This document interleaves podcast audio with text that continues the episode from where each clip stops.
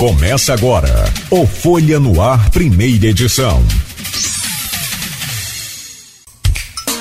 Terça-feira, 2 de maio de 2023. Começa agora pela Folha FM 98,3, uma emissora do grupo Folha da Manhã de Comunicação, mais um Folha no Ar. Deixa eu trazer o bom dia do Alonso Barbosa, que é o presidente da JCI, é, a antiga Câmara Júnior de Campos Alonso, já apresentamos aqui um pouco você, um pouco da sua história também.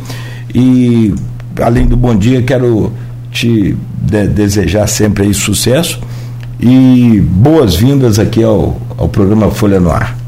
Obrigado, obrigado meu amigo pela, pela oportunidade. Quero agradecer a todos vocês aqui uh, pela oportunidade de estar aqui conversando um pouquinho, expondo um pouquinho do que a gente pensa à frente da organização e também com essa avaliação política que a gente vai fazer. Mas, de fato, você me perguntou o que é JCI, né? E o que, qual a relação com, com a. Não, primeiro vou dar um bom dia para todo Pode, mundo. Pode, daqui, daqui a pouco você, você vai ter tempo aberto para explicar essas coisas aí de mudanças de, de, de nome. E de fato se muda também funções. Como aí? Dá tempo? Até 9 horas nós vamos aproveitar aqui para. A JCI é a mesma coisa que Câmara Júnior, na verdade, JCI é o um nome universalizado para para a Câmara Júnior. Antigamente se chamava Câmara Júnior Internacional, dividido em organização mundial, organizações nacionais e organizações locais. Então, aqui a de, a de Campos aqui se chamava Câmara Júnior de Campos. É uma das mais antigas né, do Brasil. Ela veio logo após a, a, inicial, que foi no Rio de Janeiro, aqui no, no, no nosso país. E por isso se chama JCI, Câmara Júnior é a mesma coisa. JCI nada mais é do que Junior Chamber International, Câmara Júnior Internacional. Então é o mesmo nome, só, só foi universalizado para se chamar JCI em todo mundo. Basicamente é isso. Beleza. Mas é a mesma coisa. Ah, amigo, obrigado. Você é flamenguista também? Graças a Deus. Rapaz, tá feia coisa lá, hein, rapaz? Rapaz, tá difícil. Achei que trocando o técnico ia melhorar um pouquinho as é, coisas, mas... Não mudou não, rapaz. tá ruim Até o jeito. Botafogo, hein? Ah, coitado do Botafogo também. O meu caro querido é, é, Rodrigo Gonçalves também é flamenguista. Aqui o Beto também é flamenguista. Enfim, Aloísio também é flamenguista. Eita, sou. Você também. Você não é da tempo. Como não, sou, tá pai? Eu sou doida, pai. Ô, meu caro Rodrigo, bom dia, seja bem-vindo. Vamos para mais aí uma terça-feira de informação e com a, a presença aqui do nosso querido Alonso Barbosa. Bom dia, Cláudio. Bom dia a todos os ouvintes da Folha FM 98.3, o Beto aqui na técnica, também o nosso entrevistado Alonso. Dizer que é um prazer receber ele aqui. É, é isso aí, né? Fazer o quê? O Flamengo ainda não está numa fase muito boa, apesar daquela goleada que deu lá na Copa do Brasil.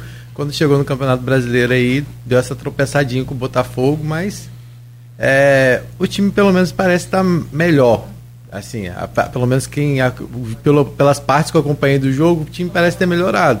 Faltam uns ajustes ainda aí, agora é ver, né, se o elenco consegue se acertar para ver se consegue engrenar.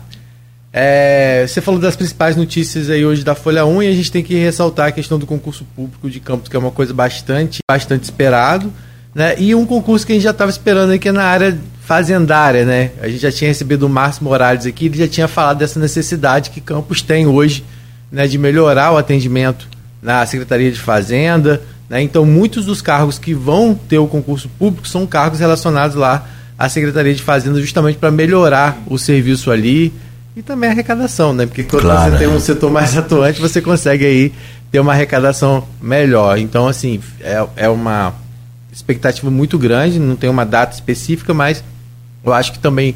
E a Guarda Municipal também é uma outra área que, que há muito tempo já tem essa necessidade de ampliação no atendimento né, e da contratação de novas pessoas, né? Então é torcer para que esse concurso saia o quanto antes. O prefeito também aproveita para anunciar que agora os pagamentos dos servidores eles vão acontecer dentro do mês trabalhado. Então, né, se o, por alguns anúncios que aconteceram ontem diante do dia do, do trabalhador, né? Então Acho que esse é o principal destaque hoje, com certeza, lá da Folha 1. E assim que saírem novas informações a respeito do concurso público, com certeza a gente vai estar trazendo notícia aí. Né? Tem que ser esse ano, né, Rodrigo? Porque ano que vem é ano eleitoral. eleitoral. Eu não sei se pode. Não, não... Antes era até. Eu tinha, acho um período você, de seis meses é, antes da eleição. Eu acho que se você lança o edital antes, você pode. Convocar. É, é. Pode, pode assumir o cargo. Isso.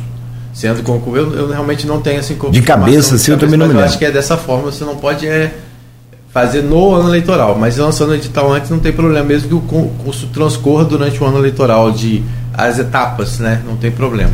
Pelo menos eu acho que essa a, sim, a, sim. a, restrição é só mesmo no lançamento. É, e também a gente está no, no, começo do ano, é, literalmente tempo, cinco meses. Ele anunciado, assim, eu acredito que seja uma coisa que já está mais ou menos desenhada, até mesmo porque, o, como eu falei, a gente recebeu o Morales aqui já tem um bom tempo, o Márcio Morales, e ele já tinha adiantado essa necessidade de concurso público, né? Mas é isso, agradecer mais uma vez a todo mundo que acompanha a gente. Nossa semana começando numa terça-feira, por conta do feriado. Agradecer a você que acompanha a gente não só aqui em Campos, mas também nos municípios vizinhos, você de São João da Barra, São Francisco, São Fidélis, toda a região aqui, a feriado de, movimentado aqui nas praias. Né, o final de semana eu não fui para Gruçaí, não. Final de semana eu fui para Lagoa de Cima, ontem teve lá o Slake Adventure, é, teve apoio aqui do, da rádio, né? E teve apoio também do, do Grupo Folha de forma geral. O Cristiano esteve por lá, participando. E vários outros. Veio Edivar também lá ontem. Também tinham vereadores lá.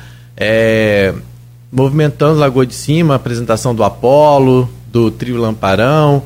É, competições, novidade em campos, competição de canoa havaiana, uma coisa que não, não tinha até então aqui no município essa tradição, mas que é um, uma coisa que tem crescido bastante a prática em Lagoa de Cima e ontem teve essa competição, competidores de Búzios vieram, vieram competidores de Macaé, mostrando, e até eu me arrisquei a remar um cadinho lá. Ó, me disseram que eu levo jeito, sabe? É daquele stand-up ou. Não, na canoa havaiana. Ah, na canoa havaiana. Stand-up é complicado ficar em pé ali. Lá. Né? Só que aí quando me disseram dos horários do, do, do treino, eu falei, não tem Cinco como. da manhã? É. é, é eu, eu falei, conflito lá com a rádio, não tem como. Não dá tempo de voltar. Né? conflito com a cama, conflito com tudo. Mas foi muito legal ver lá o empenho das pessoas, muita gente assim, né, prestigiando esse evento. E é importante a gente valorizar não só a questão do esporte, mas do turismo, como sempre, né? É importante, Lagoa de Cima precisa dar uma melhoradinha na estrada, ali para o Pernambuco precisa dar uma melhorada? Precisa. Precisa colocar as lixeirinhas mais lá naquela região do iate? Precisa. Né? Tem algumas coisas que precisam melhorar mesmo para fazer o turismo movimentar ali. Mas assim, dá pena de ver também aquele prédio do iate fechado, totalmente fechado. Né? Acho que ali Estrutura maravilhosa. Precisava lá, né? de, um, é. de um investimento. Eu sei que é uma área. Acho que é particular ali, né? Acho que não é particular. Mas sei lá, até a proposta de um convênio, talvez para movimentar ali, porque é um lugar muito bacana é, para realização de eventos. Acho até. É, até mesmo, sabe, né? Eu, eu sei que é mais distante, mas essas, até mesmo proposta de conferência na área de turismo, essas coisas, o espaço ali comporta bem, né? Se organizar, mas assim, é um espaço muito bacana que precisa dar uma melhorada. Mas foi muito legal ver lá o envolvimento das pessoas, né? E a marca. E assim, poderia ter mais, mas assim, mais o pessoal que gosta de esporte mesmo, né? Tava presente lá. E o Grupo Folha lá marcando presença. Boa. Rádio Folha lá marcando presença também no, no, nos anúncios, né, nos banners. E é isso. É, parabenizar mais uma vez é, o Daniel, é Daniel? É Daniel. Daniel. Daniel Lessa. É, o pessoal da Fundação Municipal de Esporte, também da Fundação Cultural Jornalista Eduardo Lima, que é isso, tem que movimentar lá do Lagoa de Cima porque é um cenário lindo, e estava lindo o dia ontem, então assim, muito bacana. Hoje, se tem movimento lá nessa área com relação assim a eventos, agradece ao Daniel, agradeça a Slake, que põe aí a cara na reta e que porque não, não tá fácil, não tá brincadeira. E aí Eu só senti falta piabinha frita, não tinha. Não tinha? Não tinha piabinha frita.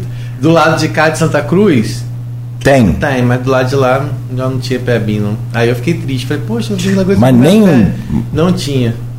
Até, até, a cerveja estava escassa, Cláudio. Ah, é? Aí não. Não, aí também não. O, o, mas a culpa mas eu não, não é do Daniel. Bebendo, gente, tá? Eu só tô falando que. Mas estava escassa pra, por você, né? Não pra, pra você. mas é isso. É Bom, é só pra fazer o registro aí, porque é importante, né? A gente tá o tempo todo anunciando o Slake Adventure. Foi um e foi sucesso. sucesso é. E é bom a gente reforçar isso para quem tá acompanhando a gente aqui também. Eu passei ali na, na, na em Bitioca, sei lá, acho que é mais seis, cinco, cinco, quatro e pouco, não sei. É, rapaz, e tinha uma fila enorme vindo de lá, é. finalzinho do evento, alguma coisa assim, é, né? Acabou fila de carros. Isso, eu saí de lá, acho que eram umas quatro e pouca. Por aí. É, mas tinha uma fila grande de carro ali para saindo de lá para pegar a, também ali a, a BR-101. Só para finalizar aqui a questão do, dos concursos que o Vladimir anunciou ontem, ao contrário do que eu falei aqui, pode ter concurso sim no ano eleitoral. O que não pode ter A contratação. é o chamamento, a posse. Ah, entendi. É o contrário do que a gente estava falando Tá aqui, bom. do que eu falei. Mas, ó, de acordo com a legislação, não é proibida a realização de concursos públicos em ano de eleição. O que não pode ocorrer são as nomeações dos aprovados, mas ainda assim em algumas situações específicas. Daí né, tem uma série de leis, sabe como é que é? Aliás, você é advogado também, não é? Advogado, é. Eu fiz a segunda fase da OAB domingo, então E aí, acho que vamos ver. Né? foi? Acho que Tá de foi. prova da... Esperar o resultado. É Bom. porque é a sua primeira vez? É. É. Não, É. Dá pra passar de primeira, mas né, hoje em dia. O negócio é tá mais- tenso, né? tá Primeira... mais tenso. Essa é a pergunta se é a primeira, Na né? correria do dia a dia a gente fica sem tempo pra estudar, rapaz, é difícil. É, aí Mas dificulta tem que dar um mais. jeitinho. Não, vai dar certo. Bom, e só para fechar, Rodrigo, seus comentários aqui já são 7h27, para gente começar aqui o bate-papo com o Alonso. Porque chato isso aí na pelinca aí, hein, rapaz? Você, eu, não- Rapaz, eu a não, situação da Peninha, que é não algo que- acompanhei tudo, eu é, queria é saber. Algo que já vem sendo assim, né? Bastante que- reclamado pela população, porque não basta o movimento dos bares, né? Tem aquele movimento no entorno dos bares, na saída dos bares, e é onde acontece. Porque geralmente nos bares tem o segurança, tem lá uma presença. Então, nos bares, quando vê um tipo de confusão, acaba sendo inibido. Mas o problema é a saída, o pós. E aí a população cobra muito isso, a questão do policiamento ostensivo na peninca. A gente sabe que não pode ter um policial em cada. não dá para ter um- uma viatura parada em cada esquina. Né? E as pessoas aproveitam justamente de oportunismo, da oportunidade que se tem de fazer. Mas complicado. Então, e o que aconteceu na peninca precisa ser apurado porque foi um espancamento. Foram cinco pessoas ou quatro pessoas batendo em uma só. Então, assim, não foi simplesmente uma briga. Foi realmente assim. é, uma pessoa foi espancada na pelinca e, e poderia ter sido ter piorado. Não há registro dessa pessoa dela ter buscado atendimento ou ter buscado a polícia, não tem registro disso, pelo menos. Né? É, e foi aquilo, os moradores têm registrado com frequência esse tipo de desordem na peninca, né? Ou seja, ontem foi, é, no fim de semana foi uma agressão, mas tem várias outras coisas, como música alta, pessoas embriagadas, às vezes é, dançando, e, e a questão do barulho, acima de tudo, que vem sendo aí bastante preocupante. Mas assim, a preocupação da população é que pode acontecer algo mais grave. Né? Foi esse espancamento e, e foi uma coisa que foi durou por antes, aí pelo menos ao- uns 10 minutos a- a- da discussão até a- o fato. Tanto é que o morador teve pegou o celular e foi filmar, porque já, já Deu os tempo. gritos já estavam chamando a atenção, entendeu? Então assim, é algo realmente que precisa, eu não sei se o segurança presente é possível se ter à noite também, ou se é uma coisa só durante o dia, mas é algo a se pensar naquela região da Peninca no horário, pelo menos nos fins de semana, porque tem sido recorrente. É, não tem como falar que vai acabar com os bares da Peninha, que vai acabar com o movimento, porque há essa consideração que se precisa mesmo é se ordenar isso, né? Seja através da guarda municipal, seja através da, da polícia, é, seja através, de, seja através de, de operações que podem ocorrer, né, específicas da postura, da guarda municipal, do próprio MTT. É, só não pode dar aquela sensação que nada é feito ali na Penica, que as pessoas podem fazer dali um lugar sem lei. Isso que não pode acontecer, porque é, não tem como você falar para os moradores que você não vai ter um bar ali que já virou o ponto, né? Mas que hoje é, tem esse, é, se distribuído mais os bares em, em, né? Hoje a gente tem Arthur Bernardes, eu moro ali na região do Nova Brasília. Gilberto Cardoso está crescendo com Crescendo. isso. A própria, desculpa, a própria Doutor Beda também já Sim, está. já é. tem. Ó, eu moro ali naquela região do Julião Nogueira, Nova Brasília. Ali já tem bares com, com bastante movimento. Então, assim, e hoje tem dis- distribuído mais, né? Então, assim, mas na Pelinca continua sendo ainda, né? E aí não pode ter essa sensação que é um lugar sem que é um lugar, uma terra sem lei, né? Então, assim, em quando, custa nada fazer uma força-tarefa, ir com a postura, ir com a guarda municipal, ir com a, com a polícia, pelo menos passar para a população que é algo que lá não, não é assim, né? Que pode é, fazer o que se Nem lá e nem em lugar nenhum, É, né? mas, mas ali por ser um lugar que é, tradicionalmente virou um ponto da noite campista, onde as pessoas vão, é, precisa, né, de ter essa, esse está choque de precisando, ordem. de um- tá precisando sim de um choque de ordem. Inclusive a Guarda Municipal pode fazer esse trabalho né, em campos, Campos teve um avanço no que trata do Estatuto da Guarda daqui. Aham. Faltam detalhes, poucos, poucos detalhes. O pessoal da Associação da Guarda é amigo da gente, eles vão, visitam a JCI, inclusive. Ano passado a gente recebeu a visita deles. Esse ano temos um, um dos membros nosso é associado da, da Guarda nessa associação. Então é um tema que a gente acompanha de perto. A guarda é possível a guarda fazer esse trabalho até da segurança presente, já com o corporativo que já tem hoje aí até. É, Ainda mais com o concurso que vai ter também aí, deve aumentar agora esse contingente de pessoas. E é muito bacana a guarda auxiliar na segurança pública, não É. só auxiliar o patrimônio público, né? Auxiliar a segurança das pessoas também, né? Porque tendo guarda, tendo guarda uniformizado, tendo um- um- uma viatura, Respeito, né? né? Um ponto base ali com sinalização, com aquele a giroflex. ligada. Com a giroflex ligada ali, O com aquele giroflex. passa de carro mais devagar ali, porque É tudo, tudo. Não, porque é, é ordem, né, cara? ordem. Tem uns que não respeitam nada, É, nem carro de nem- polícia, nem polícia, nem. tem aquele Mas pessoal aí que eu- passa com aquelas motos fazendo um barulho. Também, É, que isso deu, estorbol, tá- né? deu uma diminuída, mas tem. Deu, deu, aqueles rolezinhos, aquelas coisas. Cara, é, é tudo, rapaz, é impressionante. É, é, você vê assim, você vai num lugar, aí tem umas flores bonitas tá lá com a placa. Proibido arrancar as flores. Cara, eu fico pensando, gente, não eu- eu precisa- vi uma se o ser humano fosse educado, não precisava dessa placa Uma sacada aqui. interessante, meu irmão ele faz direito também, meu irmão do meio, Pedro Renato, ele faz direito lá na UF em Niterói, então estamos sempre por lá, minha namorada de Niterói também. E eu sempre que estou por lá, eu reparo muito nos muros. Ele mora no Engar e no entorno ali tem uns muros pintados bonitinho. Aí tem assim, uma plaquinha, espaço reservado para pichadores amadores. Muito bacana, porque você faz uma psicologia reversa ali. O cara não vai querer Pode, pichar é, ali. tá, não quer. Porque eu não sou amador pra pichar ali. e realmente funciona. É, é incrível como ninguém Não picha. tem nada pichado ali. Onde Pô, tem sensacional. placa, onde tem essas placas, são é vários lugares. Onde não tem é pichado.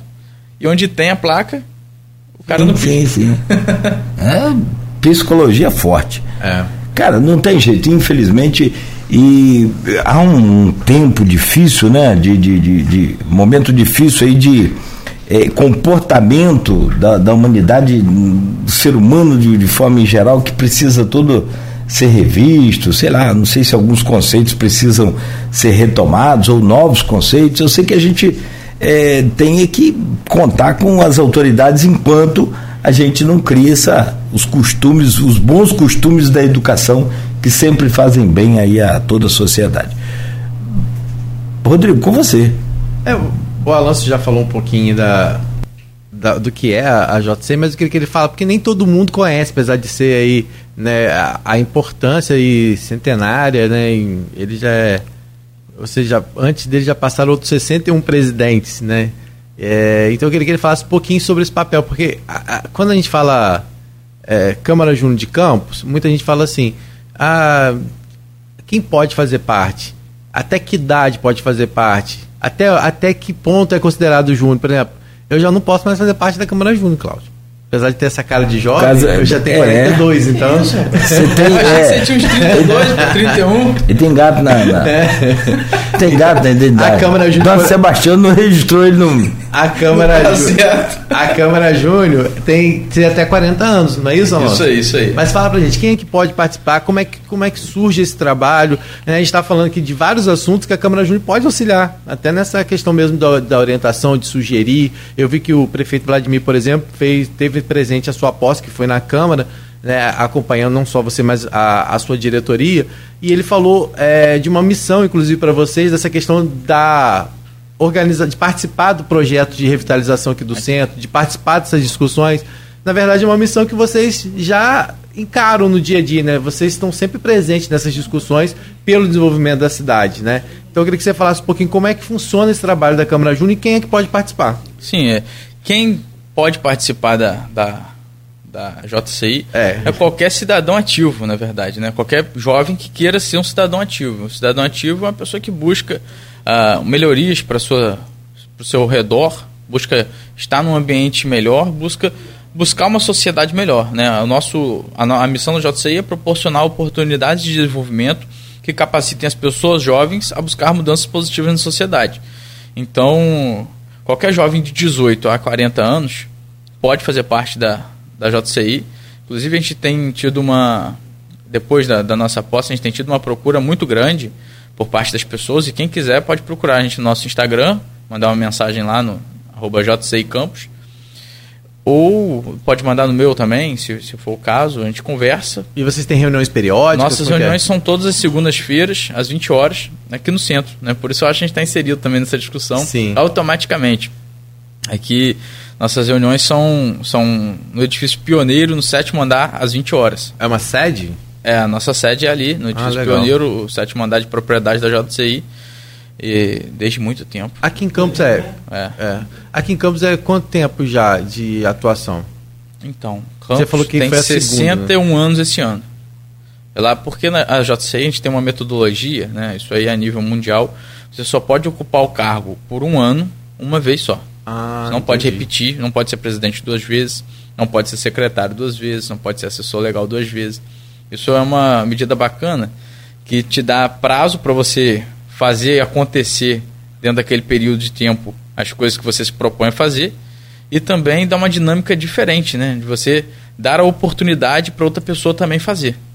Porque é o que a gente vê em muitas instituições aí são perpetuações de pessoas, perpetuações de poder, poder entre aspas assim dentro de uma organização e que às vezes tem uma outra pessoa que se tivesse essa oportunidade poderia estar fazendo bastante também. Alonso, é, a gente sabe que é uma tradição, né? Eu achei que é, é como a gente falou, antes você for no 60 é um presidente, mas você está lá já desde 2016, né? Como é que você... Na verdade, seu pai também já presidiu lá a, a, a JCI. É, como é que surgiu essa sua relação com lá? É algo que, que partiu de convite ou você mesmo se interessou? Como é que foi isso? Então, o que acontece? Eu, criança, já vi meu pai envolvido com, com JCI desde novo, né? Na verdade, desde acho que dois, três anos. Eu já vi meu pai, partido que eu me entendo por gente, antes eu não, não, não lembro. Meu pai foi presidente em 94, né? então foi antes de eu nascer. É, eu já, já de, desde criança, via JCI dentro da minha casa. Então, assim, eu já tinha essa sementinha plantada por si só. Uhum. E aos poucos eu fui, fui criando mais maturidade, eu fui tendo interesse pela JCI. Meu pai tinha sido presidente, lá em casa tinham diversos troféus que ele tinha. É, de, de é, padrinho do ano, que é quem leva mais, mais membros, de júnior do ano, que é uma pessoa que tem, tem destaque naquele ano. Enfim, a série de títulos tinha muito, muito troféu. Eu sempre gostei daquilo, falava, isso aqui é legal. Uhum. Sempre tive isso dentro de mim. E aí fui, fui conhecendo a organização, já conhecia né, o, que, o que era em si. Minha mãe também foi uma grande incentivadora, uhum. sempre, sempre me incentivou é um lugar de pessoas boas, né? Então, acho que a mãe quer que o filho esteja em lugar de pessoa, lugares de pessoas boas. Então, ela me incentivou muito. E o meu padrinho é o Marco Barcelos, ele é até colunista aqui da Folha. Sim. Marquinho. Marquinho ele era sim. um grande amigo do meu pai. Figura. Foi quem me puxou lá em casa assim, vamos lá, pra você ver. Aí me puxou pelo pescoço e me levou lá para uma das reuniões. Ele já, ele já não é júnior, né? Ele, ele é senador, que é um título que você pode receber é, depois de 40 Na verdade, não é depois de 40, mas normalmente é. Né? Isso é uma, uma regra interna uhum. da, da JCI, mas para pessoas que têm serviços prestados pela organização. E aí a pessoa. Mas ela não, ela não participa mais de reuniões, ela participa. Participa? Só não tem, por exemplo, nossa instituição é uma instituição parlamentarista, né? Ela segue normas parlamentares. Então, assim, se, se Alonso quer fazer uma coisa, Alonso não faz sozinho. Né? Então, não é porque eu sou presidente de JCI que eu vou fazer tudo que eu quero. Né? A gente vai levar a plenária, vai ver se os companheiros acham também que, que estão de acordo com, por exemplo, um projeto, alguma coisa assim. E aí a gente leva à frente. É o que a gente tem feito com todos esses projetos que a gente pode falar daqui a pouco aí.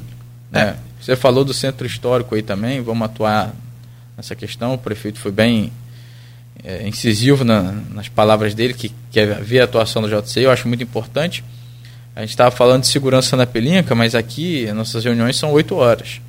Em torno de duas horas e meia, três de reunião. Duas horas, duas a duas horas e meia, na verdade. Aí tem aquela conversa no final de reunião que, que fica ali e tal. A gente vai descer umas dez e meia, assim. De oito da noite, mais ou menos, você está falando. É. E aí, o que acontece? Né? 8, 10 horas da noite, dez e meia ali, a segurança presente já foi. Fica uma série de. No centro não tem nada, não. de é. rua, é, bem no centrão mesmo, ali no calçadão uma série de moradores de rua e possíveis também usuários de droga junto, né? Uhum. Não são todos, obviamente, mas com certeza tem usuários de droga ali. E aí fica meio complicado ali, né? Fica chato de você. Você tem que ir rápido até o carro, você não pode dar, não pode dar mole, né? Porque a gente sabe que às vezes não é uma pessoa de mal, mas uma pessoa sob efeito de entorpecente, ela fica. É, faz atos que ela normalmente não, não faria, né? É uma instituição onde só participa homens? Não. Ah, inclusive a atuação feminina é muito, muito bem-vinda, né? E aí o que eu estava falando, essa, essa questão da segurança, a guarda pode atuar dessa forma, tendo um, um, posto da guarda ali, um carro da guarda 24 horas ali, por exemplo, é, tendo uma guarita no, no, centro, ali como diversos outros pontos. Eu estou dando só um exemplo. Sim. Isso tudo faz parte da revitalização do centro. Sim, como, por exemplo, pensar, eu acho que o principal ponto para essa questão do retrofit do centro, já posso já ir falando? Já? Pode. eu queria, só se você me permite, para não atrapalhar seu raciocínio, mas assim, para quem está nos ouvindo, ouve falar de Câmara Júnior, ouve falar de JCI, mas é, é, agora, por exemplo, com a sua retomada, ganhou holofote outra vez. Sim. Você está colocando a coisa para para para mídia. Eu nem me lembro quem nem aliás não me lembro, não sei quem estava antes de você. Estevão, Estevão. Então assim, não é crítica nenhuma ao Estevão, não é isso. Eu tô falando que é diferente. Cada pessoa não tem como. Eu tenho filhos gêmeos, univitelino, idênticos, cada um é cada um. Cada um então não tem, pelo amor de Deus, não lá nada contra ninguém que passou, até porque não tivesse, eu faria, mas não tem. É, é, são formas diferentes de administrar. Verdade, qual, qual do... é o propósito, qual é a finalidade da Câmara da JCI? O que, que é o, o que ela apresenta para a sociedade como solução, como prestação de serviço? Qual é a bandeira da JCI? Então, a JCI ela é a bandeira do desenvolvimento da pessoa. Né? Ela, ela busca desenvolver o jovem para que esse jovem desenvolvido ele ocupe os outros espaços e dessa forma crie mudanças positivas na sociedade. Essa, esse é o, é o espírito da JCI, é o espírito juniorístico. Você dá oportunidade para essas pessoas. O Estevão, inclusive, é, é, Cláudio, a gente passou por um momento na JCI, é, antes do Estevão, um momento muito difícil. Né? A organização quase fechou as portas por conta de gestões que não, não souberam é, fazer uma boa administração, né? inclusive financeira né, da, da instituição. E aí, em 2021, acompanhado de um, de um grande amigo do meu pai, que é José Pulha, ele, nós fomos a. contador aqui do centro também. É, fomos ao a casa de Estevão. Estevão era o último ano dele que poderia ser presidente, ele tinha, iria completar 40 anos. Estevão, vamos reconstruir a JCI? Você pega esse ano aí, seu ano vai ser o ano do, da sangria do sacrifício pra gente. Teve um dia que ele preparou o terreno para mim. Então, eu sou muito grato a ele. É assim, a gente fez uma gestão meio que compartilhada. Eu atuei muito na gestão dele. Ano passado a gente fez. Ano passado eu era tesoureiro do, da instituição. Então foi, a gente foi responsável ano passado por pagar uma dívida que tinham com o condomínio, é, através da ajuda de diversas pessoas. A gente não fez sozinho, né? Como, como a gente sempre fala. Mas, assim, a gestão do ano passado foi responsável por quitar o condomínio. Tinha um débito aí de cerca de 11 mil reais com condomínio. E, ao mesmo tempo, olha só, a gente tinha um débito, tinha uma possível ação judicial para ser ingressada contra a gente, para cobrança né, do, do, do, do, condomínio. E no final do ano, com o nosso relacionamento que a gente construiu, eu fui eleito síndico do prédio também. Então, esse ano também sou síndico do prédio. Então foi uma gestão bacana né, de reconstrução. Tinha uma dívida de IPTU com, com a prefeitura de cerca de 50 mil reais de muitos anos atrás, que simplesmente por uma falta de um, uma, uma requisição que você tem que fazer ali na Secretaria de Fazenda. Coisa simples, é um papel, a gente até deixou pronto para as próximas gestões, é só completar. Agora não tem, não tem desculpa, é só porra, botar os dados ali e levar na Secretaria, porque é, a gente tem uma lei de 1964 que dá imunidade. É, isenção, isenção, né? Da isenção, é lei de é uma lei, ela, eu não sei se era lei aquela época. Eu sei que, que é, é o título de utilidade pública, né? Uhum. Eu não sei se era por forma de lei, na época realmente eu, me falha a memória. A gente achou essa, essa lei lá na Câmara, vamos lá pesquisar, achamos. Fizemos um processo administrativo dentro da prefeitura, né? E aí a gente conseguiu solucionar. Não são questões simples. Eu acho que quando você tem vontade de fazer algum algum conhecimento de gestão, você consegue tocar. Sim. Então, ah, e eu acho que assim, né? É, apesar de ter uma tradição e ter todo um regramento, né, que segue é internacional, como a gente falou, é, a gente sabe que cada vez mais é, a participação do jovem tem sido algo muito cobrado e, é, e muito a participação é muito cobrada e não só isso. Hoje as ferramentas disponíveis também facilitam muito esse, essa interlocução e esse diálogo, porque a Câmara muitas vezes era uma coisa muito restrita, fechada, né, que ou seja, acontecia as reuniões e ficava restrito lá. Hoje com as redes sociais, né, com o Instagram, com esse canal de interlocução, acho que fica mais fácil, é, é, pelo menos de atrair novas pessoas e fazer com que as pessoas participem mais também das discussões. Né, porque até pelo modo de vocês se vestirem, da, do, do, do, das coisas, parece uma coisa muito distante, que distancia muitas pessoas. Pessoas falam, ah, será que eu posso participar disso? Será que eu vou ter acesso a isso? Será que eu vou poder participar dessas discussões? E, e como que você avalia isso? Olha, assim, eu costumo ouvir lá dentro da organização que a JCI bota o, o menino na mesa dos grandões. Né? Você mesmo sendo jovem, às vezes você vai participar, por exemplo, um dos nossos projetos aí de ocupação né, da, da JCI, de reestruturação, que a gente está passando esse ano, começando, nós estamos voltando a ocupar os conselhos. Então, assim, é, tem o período do edital, a gente participou, por exemplo, do conselho para a entrada da eleição, né? Conselho Municipal de Saúde, fomos eleitos conselheiros, usuários, na verdade, né? A gente uhum. pode entrar na, no segmento de usuários.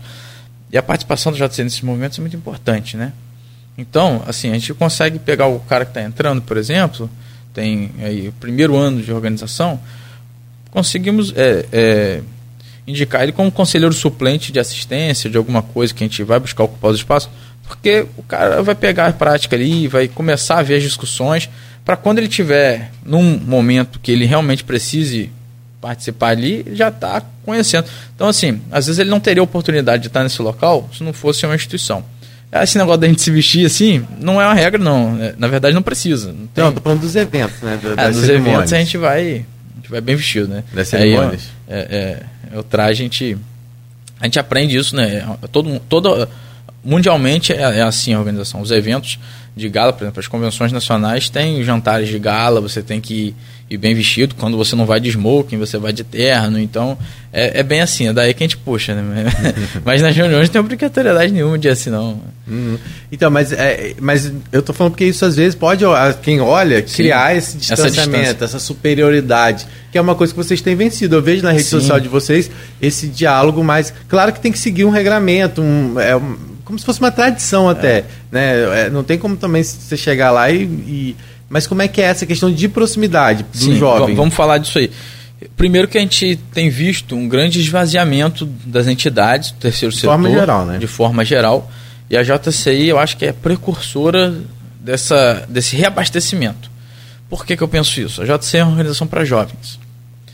O cara que está no Rotary, o cara que está no Lions hoje, que está preocupado com com o futuro da organização, o cara que está, enfim, até mesmo na CDL, todas essas entidades, ele pode enxergar a JCI, a Câmara Júnior, como uma fomentadora de membros para eles, porque a JCI, se ele indica, por exemplo, assim, meu neto, meu filho, meu sobrinho, vai lá e conhece essa organização, o, o, o homem ou a mulher que entrar, vai entrar aí com 18, 20, 25, mas aos 40 anos ele não vai poder mais atuar ali. E ele vai querer continuar atuando no movimento terceiro setor. Porque quando você pega o, o gosto da coisa, do fazer o bem ao próximo, de fazer ações sociais, você busca, de fato, uh, estar sempre em atuação nesse setor. Então eu acho que, que tem esse fomento. Mas a JC a gente tem buscado realmente fazer essa aproximação é, com o público, justamente porque a gente enxerga a necessidade da atuação é, de toda a sociedade dentro, dentro da, das instituições. E a gente vê que tem que, se, tem que se desmistificar isso, na verdade. Né? A gente, com, com esse acesso, grande acesso à informação, tem também tem, é uma facilidade que o jovem tem hoje. Qualquer curso o cara faz online hoje, né? Tem esses gurus dos cursos aí, aparecem anúncios para mim toda hora no Instagram, na rede social, no Facebook, enfim é muito fácil o acesso à informação. Nem pagar curso a pessoa precisa hoje, né? Se você pesquisar na internet, tem tudo, tem tudo ali, né? Mas Depois é só você... comprar o livro. É. Você sabe você se você. Você só compra o livro, o curso é de graça, o livro o é dois mil. é, tem, tem essas questões. É, né? mas é de menos. Mas enfim, é, eu acho que esse acesso à informação atrapalha um pouco, atrapalhou um pouco, e eu acho que por isso que teve esse esvaziamento das instituições, o acesso às instituições. Por exemplo, o JCI oferece diversos cursos para a pessoa se capacitar. A nível nacional, nas convenções tem muitos cursos, a JCI oferece, pode oferecer a nível local curso de oratória, uh, curso de debates, e a gente promove concursos de debates uh, dentro da nossa organização que fazem a pessoa, por exemplo, debater um tema que ela nem sabe o que, que vai ser, na hora tem dois minutos ali para a pessoa pensar alguma coisa, temas polêmicos, você fica de um lado A ou B sorteado na hora. Então você não sabe nem se você vai defender às vezes o que você acredita. Vai ser um, um grande exercício de, de, de oratória e de debate. Você aprende a debater até mesmo o que você não quer falar. Mas você aprende. Então é muito bom. Né? É, nós tivemos diversos líderes que foram, foram presidentes da, da e membros da, da, da, JCI. Né? Tem, tem até o Kennedy, John Kennedy, o filho, foi o presidente, né, que foi presidente dos Estados Unidos, foi membro da JCI. E a gente acha muito importante. Você vê essas pessoas que chegaram a cargo de destaque e passaram pela organização, elas são muito mais moldadas e mais preparadas para atuarem na, num possível é, cargo público possível, uhum. isso independente de, de ser político ou não. Até, por exemplo, para gerir um escritório de advocacia, para gerir uma empresa, quando você tem uma atuação mais pensada nas pessoas, que a JC te dá isso, é, é, é muito bacana. Mas é um pouco disso, assim, a gente pensa que as pessoas têm que se aproximar mais da JCI, a gente quer desmistificar realmente isso de que ah, a JCI está aqui, não vou, não vou poder agora. Inclusive, a gente tem um, tem um membro lá que é engraçado, a história é bem parecida com isso aí, né? Ele é o Glauter, ele é até gerente de alvará da prefeitura, formado em Direito, né? É um, é um grande amigo que a gente tem. E ele, no início, assim, ele foi convidado algumas vezes por, por uma pessoa para estar tá lá, e ele não ia, porque ele, achava, ele não se achava ainda no direito de estar tá lá, não achava que era o momento dele conhecer a organização. Um dia ele foi mesmo sem achar e, e fomos puxando ele para perto. É assim, eu acho que a gente não tem que uh, julgar ninguém, a gente não tem que, que. Muito pelo contrário, a JCI está ali para dar oportunidade para a pessoa se desenvolver, para dar oportunidade para a pessoa crescer e para tornar a pessoa realmente um ser humano melhor. É, eu acho que... E a gente, é, essa questão da. da só, só te interrompendo, só para não perder o raciocínio, um dos projetos nossos desse ano é dessa desmistificação do que é JCI e da aproximação com o jovem, que é o público que a gente quer ter. Uhum. Pensando nisso, a gente montou um projeto, as nossas reuniões são sempre às segundas-feiras, é uma vez por semana. Então toda semana, quatro vezes por mês, né? Toda semana tem. Então a gente tem um projeto de levar a nossa plenária para dentro das universidades. Abre a reunião e no meio da reunião a gente vai elencar uma palestra ali para também gerar horas acadêmicas para os estudantes, para obviamente atrair também os estudantes e o estudante conhecer o que é a organização. Porque a faculdade também é um outro. O, o cara que faz faculdade à noite tem essa dificuldade também de parar a faculdade para ir para a JCI 8 horas da noite toda segunda. Né? É, tem isso também. É, a gente depois vai falar sobre, sobre esses projetos e sobre o desafio também da revitalização do centro, como você falou, dessa participação que vocês vão ter aí, né, você começou já a falar alguma coisa e fala de que forma vocês podem contribuir, né? E o que, que você espera realmente é, disso, né, Cláudio? Sim, por favor, meu caro é, Alonso. E também sobre como participar, já que você falou que a, a população tem que estar mais perto da JCI, como que eu faço para ser um integrante, para ser um, um associado, para ser um membro da JCI, mas daqui a pouco você responde. Mas eu já passei dos 40, um pouquinho. E aí o que que, pode, o que que pode ser feito? Eu posso, mesmo assim, nunca ter participado e entrar agora, depois dos 50? É... Tá rindo de quê, Rodrigo? Você tá rindo de quê, Rodrigo? Não, porque tem o Rotter, tem o Lions, você pode. Tem a terceira idade que você quer dizer? Não, tá vendo? Como é que é o preconceito? Como é que é? é pessoas... Daqui a pouco você responde, por favor. Certo. E também para quem é jovem que não é o nosso caso aqui, né, senhor Rodrigo? é, que, não, que, que não tem interesse, aquilo que você falou, o cara foi lá, olhou, não foi convidado, de repente apareceu lá. E aí, pro jovem que. Porque eu entendi o que, que é, eu conheço bastante da época do seu pai.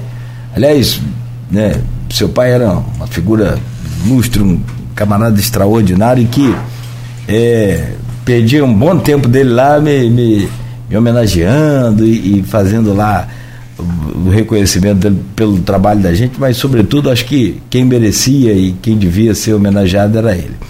É, mas assim, quando esteve na Câmara Júnior também, eu acompanhei, enfim. Mas o interessante é a gente passar para as pessoas que queiram participar, de que forma pode. Eu preciso ser de algum segmento, eu preciso ser do comércio, eu preciso ser advogado, eu preciso ser professor. O que eu preciso ser para participar da, da Câmara Júnior da JCI? Então acho que isso aí vai talvez destravar um pouco essa questão aí, muita gente vai poder se interessar mais. Acho que até mesmo divulgar isso seria uma forma de você ter uma quantidade maior de pessoas lá participando.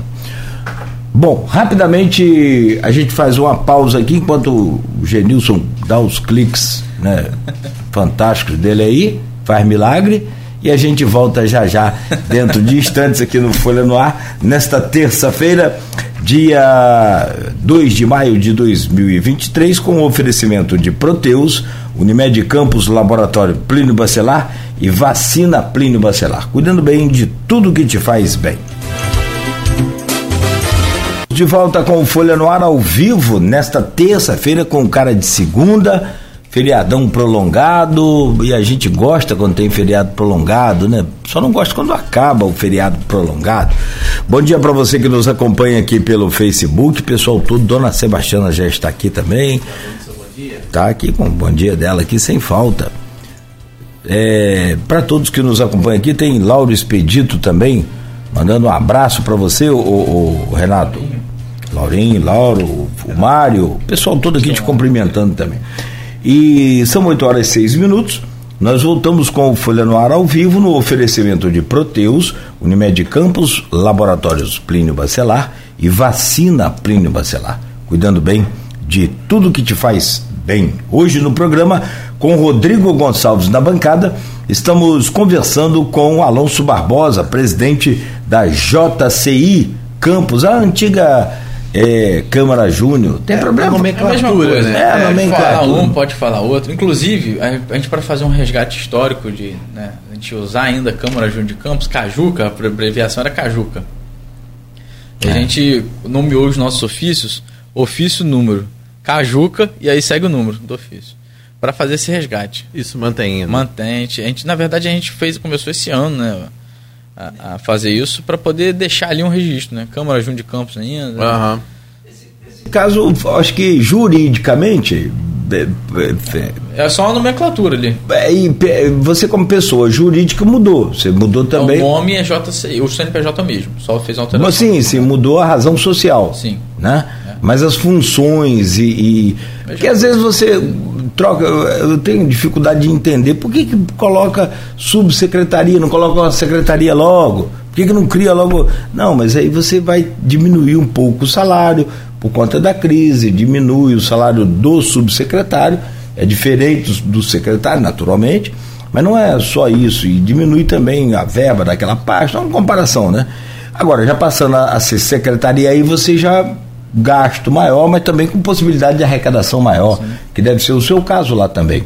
Você vive né, de, de verba de, de fora, né? Porque daqueles que querem co colaborar.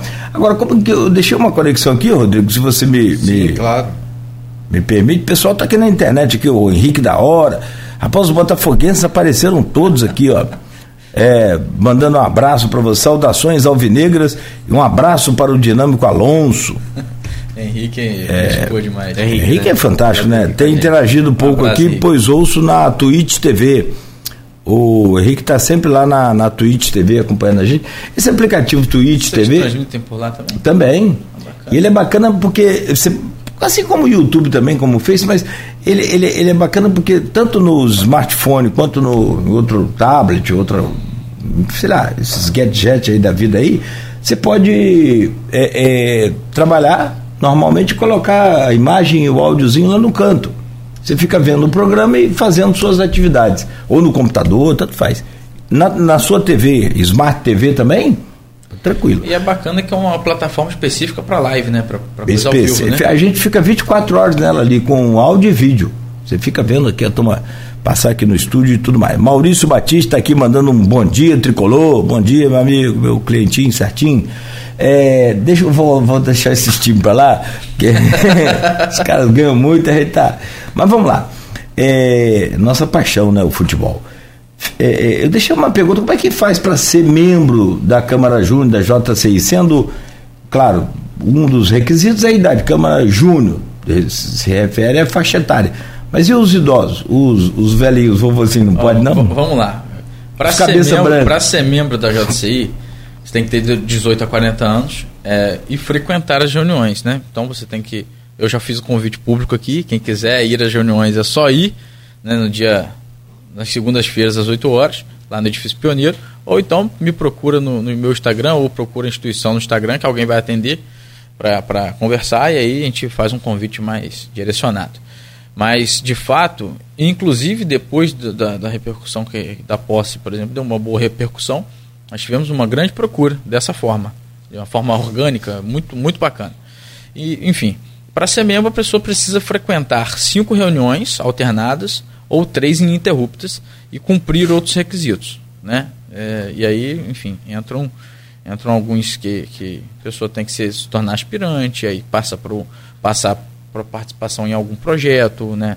Entre, por exemplo, ano passado os aspirantes participaram muito dos projetos de arrecadação financeira que a gente fez. A gente participou da, da Feira da Coesa, né, do, do, com a São Salvador, que tem a... a Feira Mãos de Campos ali? Não, não é...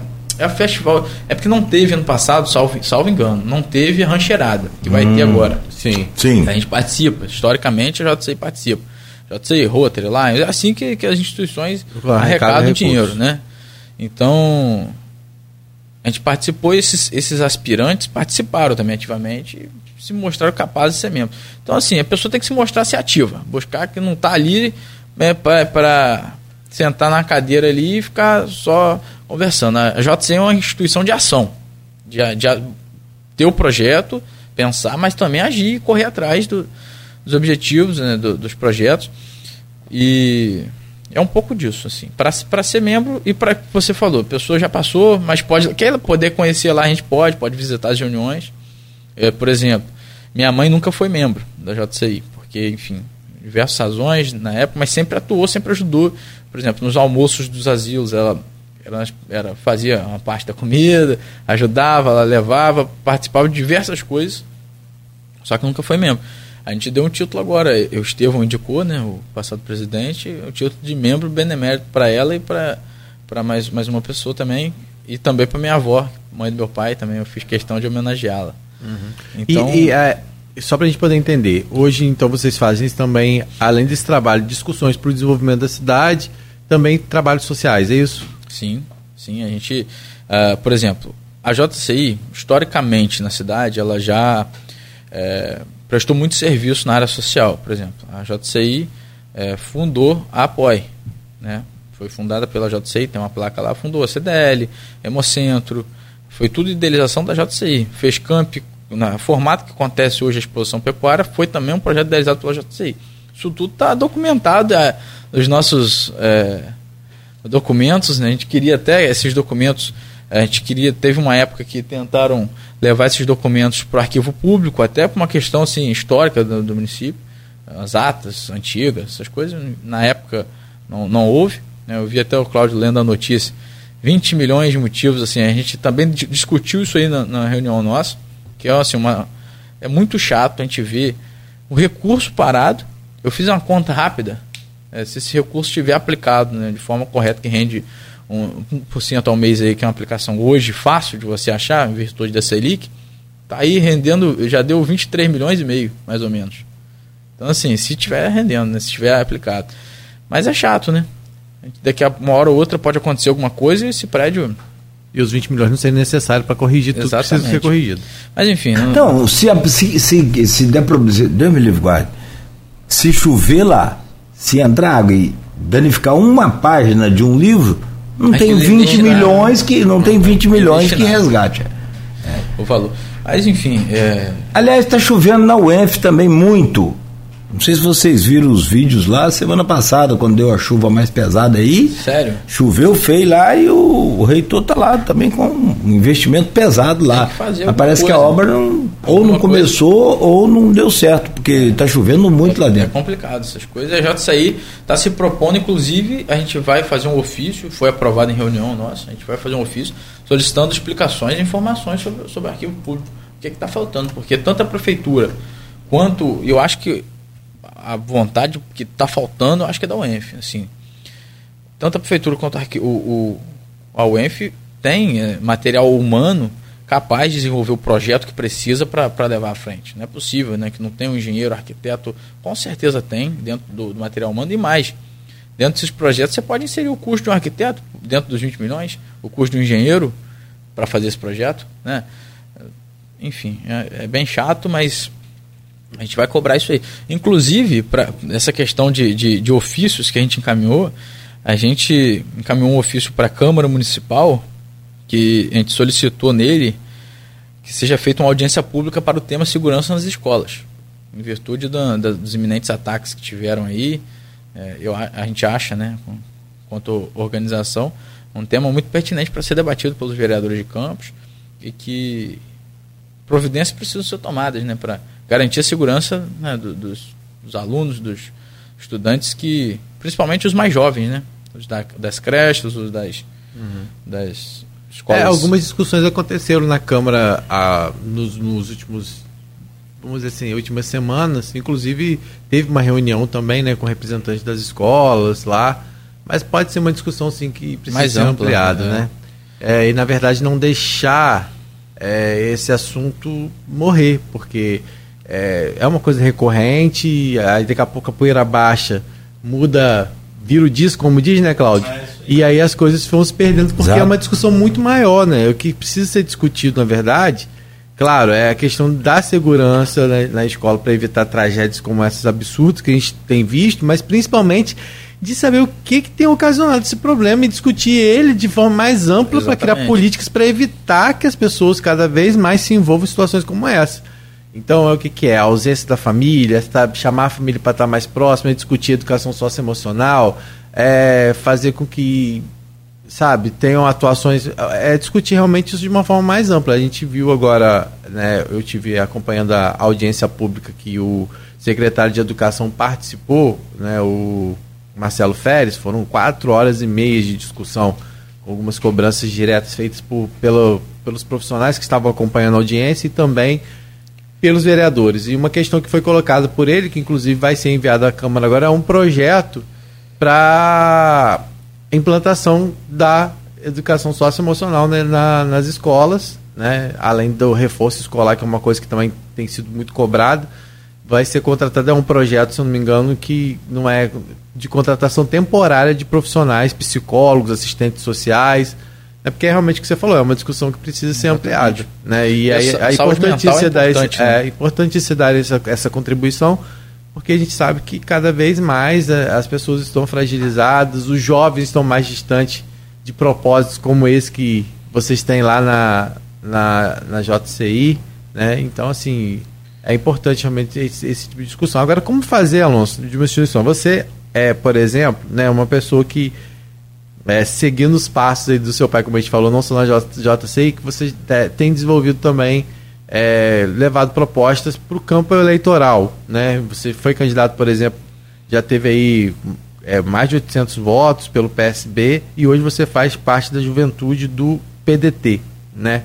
Como fazer dessa instituição uma instituição apartidária, a JCI? Depois a gente vai falar mais sobre essa questão é, uhum. política e eleitoral, Sim. mais para frente. Mas como fazer com que as pessoas também não tenham essa, tipo assim, torcer a cara, ah, é Alonso que está lá na frente, será que não vai fazer de lá um palanque? Como é que faz, como é separar isso? Hoje a JCE ela é uma instituição apartidária. Como é que vocês deixam isso claro para aquelas pessoas que chegam lá para não tentarem se aproveitar também? É, vamos lá. É o que eu costumo dizer muito. Uma coisa é Alonso, presidente da JCI, outra coisa é Alonso no campo político. Eu separo muito bem as coisas porque eu acho que uma coisa não deve se misturar diretamente com a outra. Obviamente, eu sou a claro. mesma pessoa, né? Então, né? Mas a gente separa bem e A nossa metodologia como instituição, a nossa dinâmica das reuniões, como eu falei, eu não tomo nenhuma decisão sozinho. É parlamentar. É parlamentar, a gente leva em discussão. Então, isso dá também um ar é, democrático para nossas decisões. É, desde que esse parlamento ele seja, né, num, num, porque não adianta, é que acontece muitas vezes, né, na política também, né, é que às vezes as pessoas se cercam também de pessoas que são que pensam Sim, iguais, são favoráveis. A gente separa Isso, muito que a discussão é. é a partidária, deve ser a partidária, não deve ter opinião pessoal assim política dentro uhum. da Constituição. Tanto que eu já, já frequentei reuniões tendo discussões pesadas de, por exemplo, pessoa de direita contra pessoa de esquerda. É, porque polarização tem tudo que é lugar. Então, assim, pessoas com pensamentos diferentes políticos, pessoas com ideias políticas diferentes, pessoas que apoiam políticos diferentes, seja a nível local, regional ou nacional, e que estão juntos para o mesmo propósito. Então, consegue, dentro da organização, se unir dentro de um propósito. Isso é bacana. A gente viu muito no passado, assim, é, meu pai foi, foi um cara que acho que em vários lugares da vida dele ele teve vários embates. Ele era um cara bem é, aguerrido com seus princípios e era um cara de muita, de uma opinião muito forte. Num tempo que também é, é, era necessário essa, esse debate de opinião mais forte. Ele teve embates com várias pessoas dentro da organização, por exemplo, estou te falando é, questões organizacionais, mas isso não afeta né, uhum. a questão da organização, entendeu? É, é muito bacana. E, o Cláudio me perguntou de projeto social, acabei esquecendo de falar algumas coisas aqui. Posso falar? Pode. Então, a gente tem um projeto, inclusive a gente falou de Câmara, a gente tem um projeto da JCI, né, que não é da JCI, mas é adotado pela JCI, por força de lei. A gente tem uma praça que é adotada pela JCI. O projeto Adote uma Praça, é a Praça 1 de Maio, Inclusive, a gente faria uma ação ontem, mas por conta do feriado ter sido prolongado. Né, Primeiro de maio é qual? É na, perto da, da Avenida Pelinca. É... é... na verdade, a rua 1 de maio é aqui na Beira Valão. É. Pega ali do lado do. do antes do, do Super Bom, um pouco ali. Ah, sim, é aquela que sai ali mais ou menos, entendi. Ela Aí ela passa pela, Bar... passa pela Barão de Miracema, uhum. atravessa. Ela é uma rua curta. Sim, sim. E termina na Praça 1 de Maio. É quase esquina com a Câmara sim, Júnior. Sim, sim. Que aliás, essa rua era, era, ela chegou a ser mexida no governo Mocai para ser reaberta. Mas aí o pessoal lá do, dos moradores ali moradores evitaram, eu acho lutaram para não reabrir. Na verdade, assim, é, é, uma praça boa, né, bacana e tal, mas é, o que acontece? Ela fica muito exclusiva, não é que é, é exclusiva dos moradores ali daquela área. Não, ela é de passagem. É de passagem. Ela é de passagem, mas muito pouca. Não. E a gente vai fazer isso eu acho mais. pouca, Rodrigo. Eu hoje até pode ser mais, né? passagem a pé. Ó, por exemplo, é. eu malho numa academia ali perto. Vou dizer o nome porque sim, né, sim, todo mundo sim. não tá me pagando. É. não tá me pagando E cobra caro, né? Não, aí o estacionamento, por exemplo, é para ela cá. Aí, então, por exemplo, todo mundo que estaciona é. do lado de lá. É, aí você tem que pagar entendi, você. Entendi. Entendeu? Então, aí assim, você usa a praça de, como passagem. Passagem. Aumentou que não é também tão interessante, porque o bom é, é o problema são os motoqueiros que passam. Aí passa tudo. Aí é o pessoal que usa lá, às vezes, né? Eu vi que tem uma placa lá, olha, a praça não é. Não é, como que diz? É banheiro de cachorro. Porque as pessoas também tem, botaram uma placa lá. Foi vocês, Alonso, que botaram a placa? Então, a JCI fez algumas reformas, está parado, estava parado esse projeto ano passado, esse ano a gente está reativando, a gente faria essa ação no dia primeiro, né? Em virtude dos companheiros da JCI estarem viajando, a maioria deles. A gente não dava para fazer com pouca gente. Né? Uma ação de limpeza, uma ação que a gente vai é, remover as pichações com tinta, tem que levar um profissional para isso também. Então a gente acabou postergando um pouquinho esse projeto, para essa, essa atuação. E a gente vai fazer uma coisa que é pioneira ali. A gente vai, através de um, de um companheiro que está à frente de uma outra, uma outra instituição, que é uma instituição voltada para o meio ambiente, vamos fazer a instalação de um ecoponto ali. É uma cooperativa é, vai depois tocar esse ecoponto de uma forma natural. O ecoponto é, vai ter um recolhimento de lixo. De lixo então, assim, é muito bacana. E a gente, exatamente. E orgânicos também, né? É. E é um programa que eles, essa cooperativa, ela vai.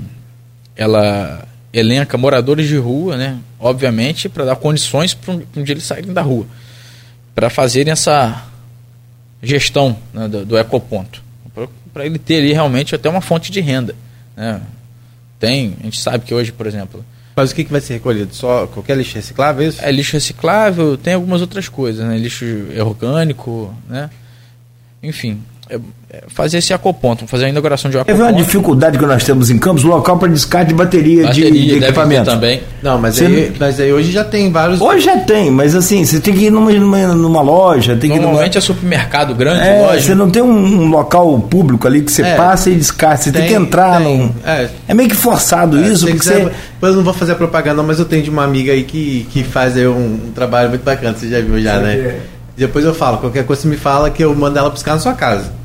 Ah, legal, boa, boa. Não, você tá, ó, tô com a bateria, por exemplo, aqui da rádio, de um alarme. Tá ali, tem um quase um mês ali em cima. E eu não ela- joguei esse lixo eletrônico todinho eles pegam. Ah, pega em casa? Pega, Ah, legal, não pega. sabia. Melhor ainda do que nesse, em algum Tem caso algumas que... empresas que eles já recolhem e tal. Depois até vou passar, Alonso. Leva uma proposta também de vocês se aproximarem também lá. né? Mas assim, bacana. ma- mas eu continuo batendo na tecla. Ainda preciso, é. temos que ter também local público. Você chegar e descartar, não quero ir no supermercado nenhum, não quero ir em loja nenhuma. Exatamente. Na própria, esse próprio ecoponto pode ser um ponto também de. Vê se encaixa vamos, isso aí vamos de pensar bateria. nisso aí. Não sei. Não tô te dando detalhes porque. Não sei também como que é o procedimento de recolhimento é, como disso. que- como é a cooperativa que vai fazer esse ecoponto, a gente não vai ter custo da JC implementar, vai Sim, ser sim, é, conta tem que deles. ser de acordo Eu com não o que sei podem, como né? que é até Que tipo quais de são os tipos. é. Eu só só Porque achei tem que ter uma, regulamentação, nós não achamos pode uma coisa recolher, bacana. né? Você não pode ter o... Não é qualquer lugar que pode Até para ela ficar ali. É. Não é qualquer lugar que não pode, recolher. dormir ali, tem que ser recolhido todo dia, né? Enfim, essas coisas também eu não entendo também como Por é exemplo, que. não deve poder pegar chuva, né? Naturalmente não É, deve, não deve ficar no sol ali, sol. exposta. O, o próprio container deve ser de um material diferenciado para Devem não. ter uma série de requisitos É. aí, né? Vamos lá, então segue falando mais desses projetos, pra gente avançar lá pra outra parte, né, Cláudio? Acabou por mais um intervalo. Vai falando então dos projetos que hoje você coloca como prioridade na sua gestão, que é curta, né? Você já tem um mês aí à frente, já né? falamos Então, algumas coisas, a gente já realizou algumas coisas também. No carnaval, a gente fez uma campanha histórica da organização, que estava há muito tempo sem ser feita também. A campanha Carnaval Sim Violência Não, uma campanha de arrecadação de doação de sangue, para abastecer o estoque do Hemocentro para o carnaval e nós conseguimos elencar aí cerca de 80 doações. Obviamente a gente não sabe dessas 80 quais foram, né, uma questão ética. assim, né? claro. Mas foram 80 pessoas que se disporam a ir lá doar, então isso já é um, um número bacana. É, a gente conseguiu fazer uma. elencar né, essa, esse, esse número de pessoas lá. E, e sim, foi uma ação durou o dia todo. Também é, é um ano que a gente busca refazer a história da JCI. A gente vai. Tem um livro da JCI que foi escrito por Edmilson Gonçalves em 2002, conta a história da organização toda até ali. né? Ele foi presidente naquele ano, na verdade 2001, eu não, me falha a memória agora. E nós vamos agora re, Reeditar faz- reeditar esse livro, né, com a ajuda dele. A gente eh, deve fazer uma co- coautoria, né? Vamos refazer para deixar na história o que passou, os problemas. Eu acho que é muito importante a gente elencar as dificuldades e os erros do passado para a gente não errar mais. né? Sim. Aprender com os erros. Muito, muito do- dos erros que poderiam ter sido cometidos no passado, não sei se cometeram ou não, não entraram no livro. Eu acho que por uma questão também, né, para ficar bonito, né? Mas eu já acho, eu penso, já que assim, a gente tem que realmente mostrar o que foi feito de bom e de ruim para ficar até na história.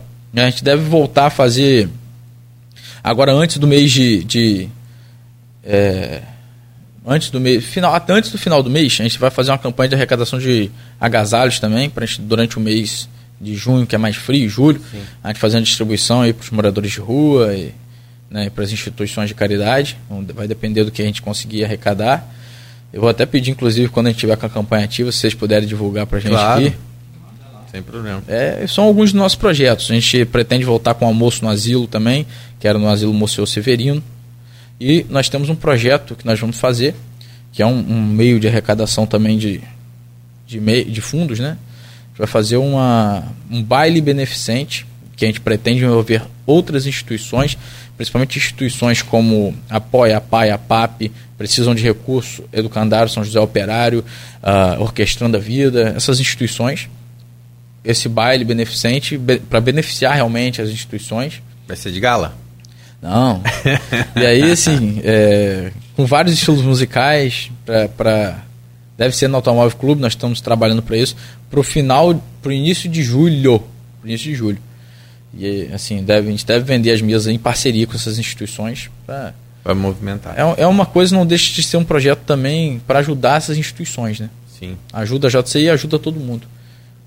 E sobre o desafio, que a missão que foi dada a vocês lá sobre o centro, o que, que você visualiza? Porque a gente tem visto tantas discussões, a gente está comentando isso aqui, a gente recebeu o presidente da SIC aqui, o Loureiro, e a gente falou para ele que já, já, já passou dessa fase de discussão, né? A gente já sabe que precisa avançar, porque tipo, muito se fala em relação a projetos, e mais efetivamente o que, que, o que, que você já visualizou, o que, que você sabe que de fato tem condições de sair, o que, que você espera, por Olha, exemplo? É, assim, que eu penso, analisando as, os grandes centros, o Rio de Janeiro tem feito isso já tem alguns anos, é, ali na região do Porto Maravilha.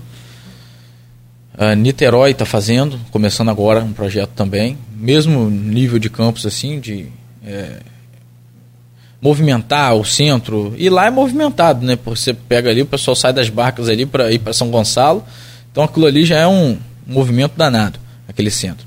Mas mesmo assim está tá enfrentando dificuldade. Você imagina campos que, por uma grande extensão territorial, criaram-se vários polos econômicos e de comércio, por assim dizer, nos entornos. Né? Em Guarulhos hoje tem um polo, em Goitacazes tem outro, daqui a pouco deve ter um para a região ali de Ururaí, daqui a pouco tem alguma coisa por ali também. E, enfim, vários polos. Isso causou, acho que, esse esvaziamento do centro, né? Até mesmo, por exemplo, a Pelinca virou um outro polo de compras.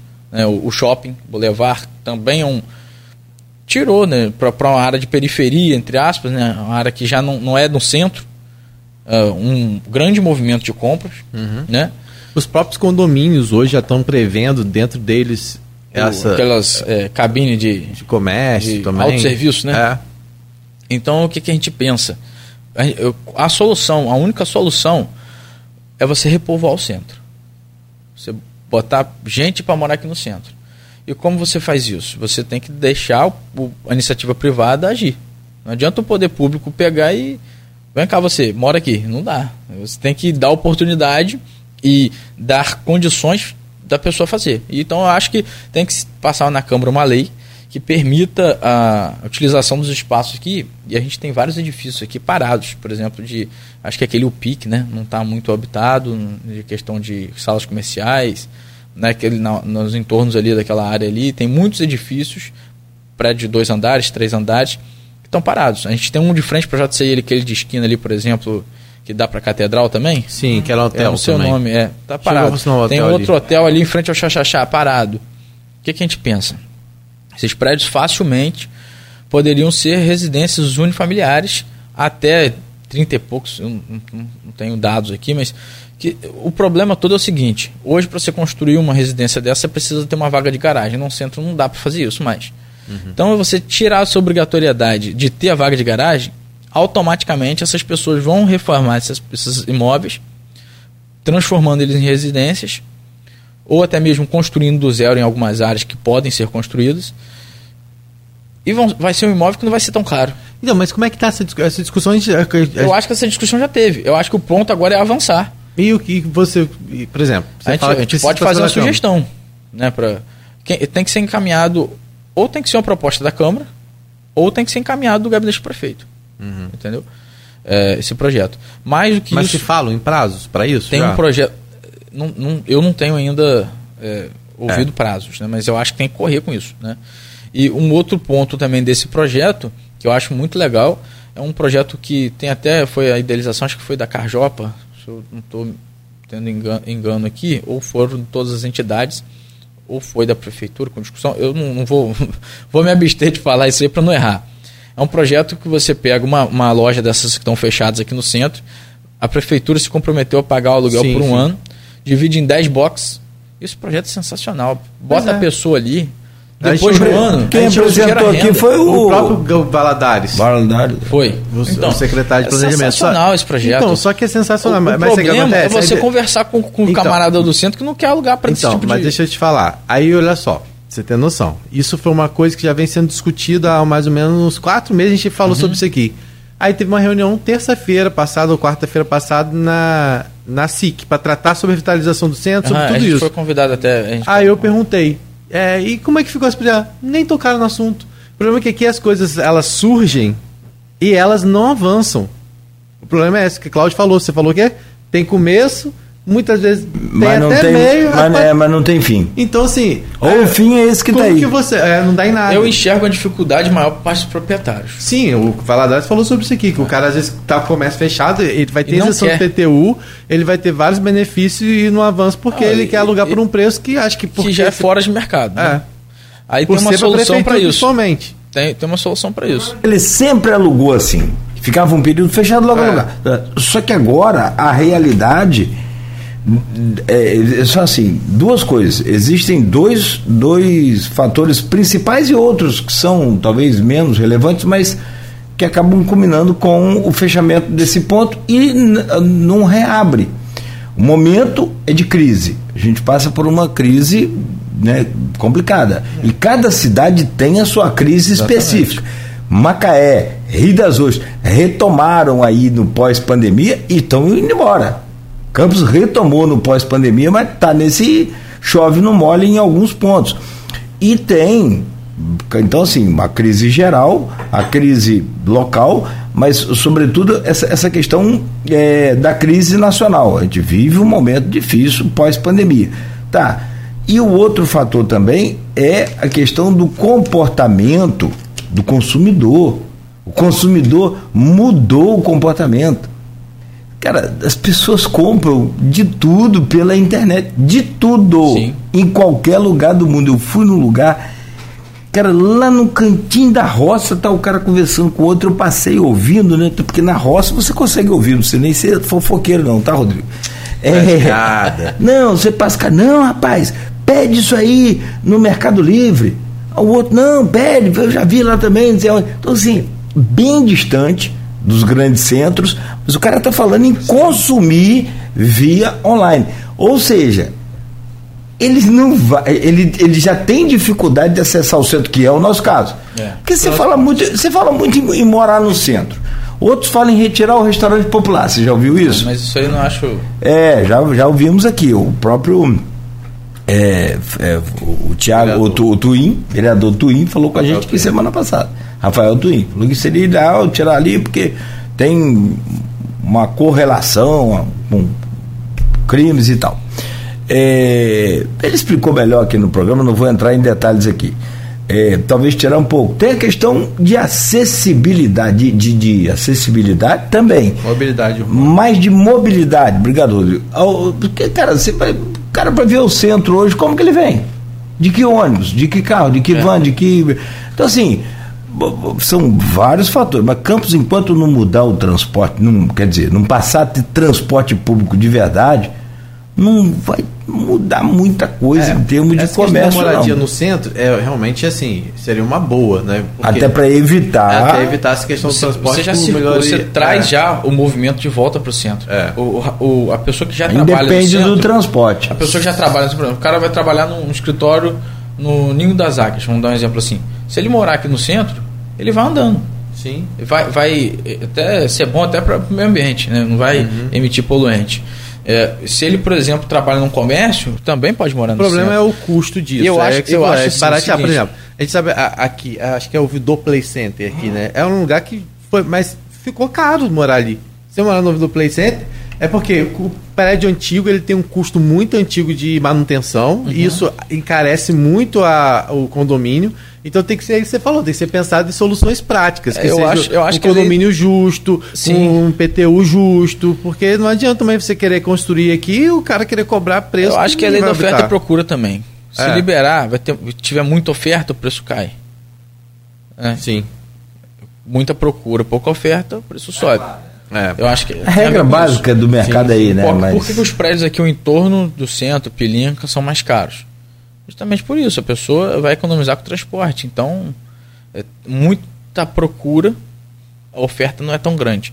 Quando se aumenta a oferta, fica mais É. barato. E aquilo que você falou também, pensar de forma geral na questão da segurança, de tudo, que é uma coisa que é hoje uma a pessoa- coisa geral. Você- É. sim, é, eu- a questão da guarda, por exemplo, a guarda municipal, ela obviamente, com todos os procedimentos, ela pode ser armada. Tem alguns municípios é, que são. Tem, tinha uma audiência marcada, inclusive, na Câmara para discutir isso, foi adiado, não tem uma nova data A marcada. Guarda já tem até as doações. A Polícia Rodoviária Federal iria doar umas armas que não utilizam mais, outras. Eh, enfim, estou falando só a título de, de, de, esclarecimento. Um trabalho paralelo, junto, conjunto, com a, com a segurança uh, presente, com a Polícia Militar. Isso daria uma segurança maior para o centro. Povoando o centro, a gente eleva também esse nível de segurança, porque quando, quando o cara mora num lugar, ele vai automaticamente, ele vai precisar de uma padaria, vai precisar de, de um mercado uhum. perto. Isso aí, se tiver, ele vai no mais perto. Isso é, é comprovado. Ele vai, vai querer um barzinho para ele tomar uma cerveja, uma lanchonete para ele fazer um lanche. Uhum. Isso é automaticamente. Ele, você vai, vai, vai movimentar isso aqui novamente, entendeu? É triste a gente ver essas ruas aqui, perto da 7 de setembro, aqui, né? Em torno aqui, esvaziada, né? Loja fechada, eu fico triste. Eu, eu queria ver movimentado isso aqui. É. Então, aí agora foi dada essa missão para vocês participarem dessa discussão, né? E, e, é dessa forma que vocês vão se inteirar, vão buscar, vão cobrar, vão, vai ser como? Exatamente. A gente tem um, a gente está montando um plano de ação, né?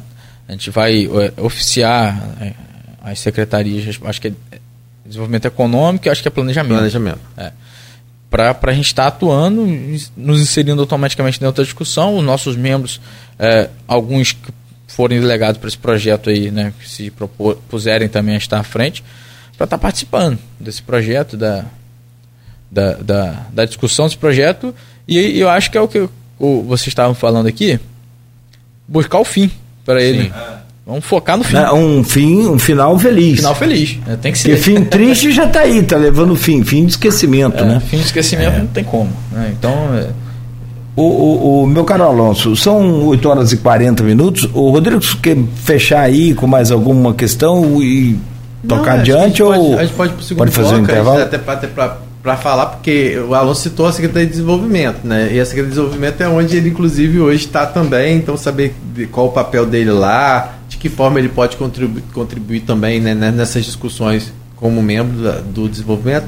Vou falar um pouquinho também sobre a trajetória é, política né, dele, que é, vamos dizer assim, novo ainda, mas tem esse legado também deixado pelo pai, que contribui muito. O Renato foi uma pessoa que eu particularmente uhum. é, tive a oportunidade de contar com a contribuição dele quando eu fiz o meu, minha, meu trabalho de conclusão de curso né, no jornalismo. A gente fez na época, eu e a, e a Priscila Tardem, você conhece? Ah, conheço. Inclusive, né, que foi casado com o Marcos. É, a gente fez junto o projeto na época, é jornalista, e a gente fez exatamente sobre é, o poder da imprensa na aplicação de novas leis. E na época estava surgindo o Estatuto do Idoso. Né? Você vai ver como faz tempo aí, já 20 anos de formado estou fazendo esse ano. Né? E aí o Renato tinha uma atuação muito grande nessa questão voltada à terceira idade, em leis né, nesse sentido. Né? E ele ajudou a gente na época né, com essa construção né, de da gente, de fato, colocar o que, que o Estatuto poderia, de que forma o Estatuto poderia né, é, contribuir e aí eu queria saber um pouquinho né, do, do Alonso sobre essas questões, sobre projetos, sobre a visão que ele tem, né? É, né afinal, ele hoje está fazendo parte do governo Vladimir e eu queria que ele também, Vladimir inclusive citou, né, Alonso, sobre isso, né, que os, os, os seus pais, né, o seu pai e o pai dele um tempo atrás tiveram é, em linhas opostas, mas que hoje vocês estão aí alinhados nessa discussão e a gente vai falar um pouquinho sobre isso também, né? Renatinho era combativo. Renatinho é. não brincava, não. não. Tinha uns, umas tretas lá com ele também. Depois é que. Nosso início de amizade foi numa sala de audiência do júri. Aí foi legal pra caramba. foi. Eu te contei essa história já lá na sua página, lá na sua, na sua conta lá na, nas redes sociais. É legal pra caramba porque foi uma, uma, uma amizade duradoura. para sempre, né? A gente tem. Tanto que a gente tá renovando aí com a geração que ele deixou, que é você. Sim. E, e sua mãe também, que a gente tem um carinho, acima de tudo, muito respeito. Bom, são 8 horas e 43 minutos, então uma pausa rápida aqui com Alonso Barbosa, presidente da JCI, da Câmara Júnior de Campos. E a gente volta seguir. Tem pergunta do Edmundo, não sei se ele postou aqui ou lá no grupo ou mandou aqui no privado. Acho que está te acionando aí também no que diz respeito e, e, acho muito válido não só a questão do arquivo que você já se pronunciou, vai entrar aí com a ação tentando pedir explicação, né, ao, ao reitor da UENF e também acho que ele te convoca aqui para é, eu depois vou trocar uma ideia com o Edmundo, só ver se ele colocou isso aqui na pergunta. Só ver. É, apoiar, participar da discussão do novo mercado. É, Sim, ali entrando. Então, eu queria né? trocar uma ideia com o Edmundo, que não é um novo mercado. É. Eu, assim, é só uma opinião minha, Edmundo. É, na verdade, é a nova feira do mercado. Porque quando você fala que o mercado vai mudar de lugar, o que, que se pensa? Peraí, vamos tirar o, o mercado lindo, maravilhoso aqui, essa obra centenária Inclusive, eu com acho... arquitetura francesa e blá blá blá, desculpa. E levar lá para trás. Não, não é o mercado. É a feira do mercado Sim. que vai mudar. É a peixaria do mercado. Depois tem que ver se a gente consegue conciliar essa identificação melhor. E o Edmundo sabe muito melhor do que eu. Eu estou ali no dia a dia, como consumidor, como. É, é... A feirinha da roça ali já funciona ali também, ó, atrás da rodoviária, já tem um ponto de, de feira também, né? É, a Feira da Roça em Campos, que é às sextas-feiras. Acho que é terça e sexta. Terça e sexta. O único lugar do mundo que feira é dia de sexta. O único lugar do mundo. Do mundo. Por quê? É ruim? Você pode ir sexta-feira? Ué, você vai sexta para comprar já pro fim de semana, não? Aí, você pode ir sexta-feira? Você? Você Depende. pode? Depende de quê? Depende. Depende desse cara. Não pode. A feira, eu já falei ali, a feira dos aposentados, que merecem todas as feiras do mundo. Pode ter a feirinha sexta. Mas não é. pode, filhão. Sexta-feira é o que, Beto? Que você também não, não, pode ir também. Quem pode ir na feira sexta-feira? Pensa o negócio mais bizarro que existe no mundo. Se, a Feira da Roça em Campos é, é sexta-feira. Quem pode ir? Mas o, é o Instituto Cláudio Nogueira que, que determinou? Não, não, que eu, eu, determinei. É que o mundo faz feira aos sábados. Não, é verdade. O mundo. Tem um estudo isso? Sim, se eu tô, não, eu tô, eu tô, atri, eu tô falando, eu tô te respondendo sim. Eu já fiz aqui pela Continental, inclusive, e se ele fosse caprichoso, era para ter guardado isso. Uma pesquisa que nós fizemos com os feirantes há uns 15 anos atrás gravado em áudio. Era só áudio? Tinha que ser sábado. Mas tá, Todos agora, eles agora tem uma feira sábado, não tem? Ah. Não, tô Realmente faz sentido, não. Sábado você dá mais. Onde tem feira sexta-feira no mundo? Me fala onde tem só sei. sexta. Pesquisa. Sei, não, não tem. Você vai na França, na Itália, você vai no Japão, você vai no... na Lua, a feira é sábado. Aqui em Campos é sexta. Eu trabalho sexta, como a maioria do povo, da população. Ah, mas eu, então você vai lá ver sexta-feira quem está fazendo compra lá. E que eu não tenho nada contra, pode ser sexta também. Mas Vamos lá. sábado, né? Mas por que não pode sábado? É, ah, não, mas sábado. tem outra feira. Não, tem outra feira. Ninguém vem do Ibé sábado. Ninguém vem da, do, do Rio quando Preto mais, quando sábado. Mais sexta não volta sábado. Não vem, não volta. Ali é outra feira, é outra história. O Almir está fazendo a força dele. Mas, se, é, isso, uma, isso também isso é, pode ser descartado também. É, na minha opinião, é o único lugar do mundo que tem feira sexta-feira em Campos, só. A feira é grande. Depois tem feirinha, que são boas é também. É sexta-feira. Ah, sábado-feira. Ah, estamos já no oferecimento de Proteus, Unimed Laboratórios Plínio Bacelar e vacina Plínio Bacelar. Unimed Campos, claro, sempre com você.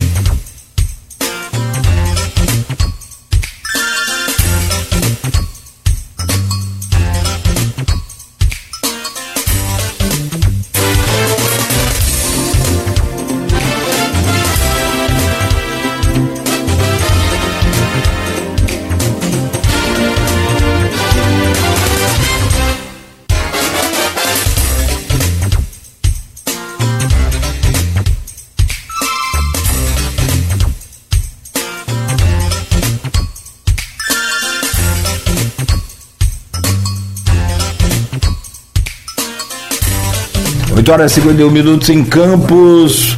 Voltamos na bandeira pelas feirinhas aos sábados. é, campo, mais campos. Ah. Cláudio já me convenceu, tá, gente? Ó, me explicou aqui, tem que ser sábado. Vamos mudar isso aí. eu fiz uma pesquisa rápida aqui. A mãe do, do, do, Alonso, que é o nosso convidado hoje, por exemplo, ela é pedagoga em Campos e Macaé. Isso. Ela pode ir à feira sexta-feira? Não dá. Né? Não dá. Você pode ir à feira sexta-feira? Rodrigo não pode. Pô, Rodrigo pode que ele é Marajá. ele é protegido de Aloysio. Mas assim, na semana dele, coitado, também não pode. Na semana que ele tá no jornal, pô. Não, tá- sexta-feira é o pior dia pra mim, você esqueceu? é horrível. Sexta-feira. Sexta-feira, quer dizer, já fica até tarde. Pra contador também, parece que é o pior dia é sexta-feira. É. Sexta-feira, cara, sexta-feira. Agora você fala, qual professor que trabalha sábado? Da rede pública, estadual e, e municipal e desse. Só alguns colégios particulares Pra têm alguma compensa- exceção Pra para compensar um feriado, uma coisa ou outra. Qual pedreiro trabalha sábado? Qual... Bom, mas vamos lá. Vamos ao nosso. Voltar aqui ao programa, que isso aí é utopia minha de 200 anos. Eu, feira, sexta-feira em Campos é sensacional. Bom, Alonso Barbosa é o nosso convidado, está aqui conosco. Rodrigo Gonçalves está na bancada também essa semana. E voltamos com o oferecimento de Proteus, Unimed Campos, Laboratório Plínio Bacelar e vacina Plínio Bacelar. Olha lá, ó, Maurício Batista. Feira em Barra de São João é domingo, lotada, Olha aí. né? Bom, volto com você, Rodrigo. É, Que ia muitas feiras lá em Goiás, É. comer pequi e eu pamonha. E Você não não, gosto de pamonha. você não gosta de pequi nem pamonha. Você ia fazer o que na feira então? Ah, tinha, tinha outras coisas. Ah, sim, tinha pastel, tinha pastel e caldo de cana? Tinha, tinha, isso tem no é. Brasil É todo. sensacional, né? Que lá o caldo de cana tem outro nome, que agora eu até esqueci. É garapa? Garapa, isso. isso? É. É garapa. Isso aí. É garapa. Legal. É- O bom de ser velho é isso. ó. Lá tinha uns biscoitinhos muito bons, gente. Muito bom. Saudade de Goiás. Precisando voltar bom, lá. né? Goiás é bom. É. Meu, Só né, que é quente. Goiás- Lá tem três estações, né, por ano, né? Tem quatro: quente, muito quente, muito calor e super quente. Não, eu, pa- pa- Isso no, no inverno é como? O maior frio que eu passei na minha vida foi lá. Peguei 7 graus. É, cara. Era frio. Quando fazia frio, fazia frio. Você igual É, caneca de Goiânia. alumínio, né? Goiânia, é, Goiânia. Goiânia. É mais assim, mas tem É lugar lá seco, que é, é, o frio é intenso. é seco. Não, lá é. Lá é. Lá o cotovelo da gente servia pra ralar milho. E o negócio é secava mesmo. Mas, Alonso, é, falando um pouquinho agora sobre essa questão política, né? É... Verdade, não só política, né? Hoje você ocupa um cargo na prefeitura na Secretaria de Desenvolvimento. O Vladimir citou, inclusive, isso, que você hoje está no governo dele, quando ele participou da sua posse lá na, como presidente da Câmara, presidente da JCI. É, como é que é para você hoje estar no governo? Como que você avalia é, o governo? De que forma você pode contribuir? De que forma você está contribuindo? Nessas discussões que a gente está falando, por exemplo, que vão ter que contar com a Secretaria de Desenvolvimento, como separar isso como Alonso instituição, como Alonso é, cargo comissionado? Como que é isso? Então, primeiro, assim, a minha aproximação com o Vladimir foi uma coisa muito natural, que se deu é, aos pouquinhos, bem, bem aos poucos, com bastante diálogo. E ele tem essa grande característica. Ele é um Vladimir é muito do diálogo, é uma pessoa muito mente aberta para as questões políticas e isso aí tá, é, dá reflexo o governo dele, a grande gestão que ele está fazendo em Campos, conseguindo botar Campos novamente num cenário uh, econômico bom, né, com salários em dia e com uma arrecadação boa, com dinheiro em caixa, né? Agora tem mais um avanço aí que ele vai voltar a pagar como era antigamente no, no final do mês aos servidores públicos, concurso público. Então, assim, o governo dele está sendo um governo muito bom, na minha avaliação. Hoje ele seria reeleito no primeiro turno, na minha opinião. Não tem um outro nome que consiga superar ele nem para um segundo turno, para disputar o segundo turno. Não existe. É, se fosse hoje, né? Não sei como é que vai ficar daqui a um, um uhum, tempo. Acredito que vai permanecer da mesma forma, né? Porém, é, eu acho que é muito isso. O governo dele eu vejo de uma forma extremamente positiva. No início, né, eu não não tenho não tinha a mesma avaliação de hoje, como eu falei, foi muita aproximação muito natural, com muito diálogo. Tenho uma grande admiração pela pessoa dele. Como é que surgiu essa aproximação? Porque então, você, você hoje está no PDT, que é o partido presidido pelo Leon, que tem, né, tem tido aí. Inclusive está no tem governo. um amigo né? em comum, né? Se chama Marcelo Mérida. Ele foi plantando a sementinha e aos pouquinhos a gente foi se aproximando. Uhum. Entendeu? E aí foi, foi muita conversa, muito, muito diálogo. E chegamos a um, um consenso né, político. Né? Seguimos hoje, assim, eu estou no PDT, até antes, eu acho, do PDT fazer parte da, da base. Né? Eu sou presidente de juventude do PDT também. Eu acho assim, aí vamos falar, é, Vladimir veio com esse desafio para a gente, pediu, para a gente ajudar na parte do desenvolvimento econômico. Eu tô, a gente, eu tô desenvolvendo um projeto, não posso falar o que, que é ainda, né? Falta ainda levar para o prefeito para ele dar uma olhada, dar ok, para a gente começar a implementar. Mas é um projeto que vai. É, como é que eu posso dizer sem, sem falar o projeto? Vai fomentar as empresas.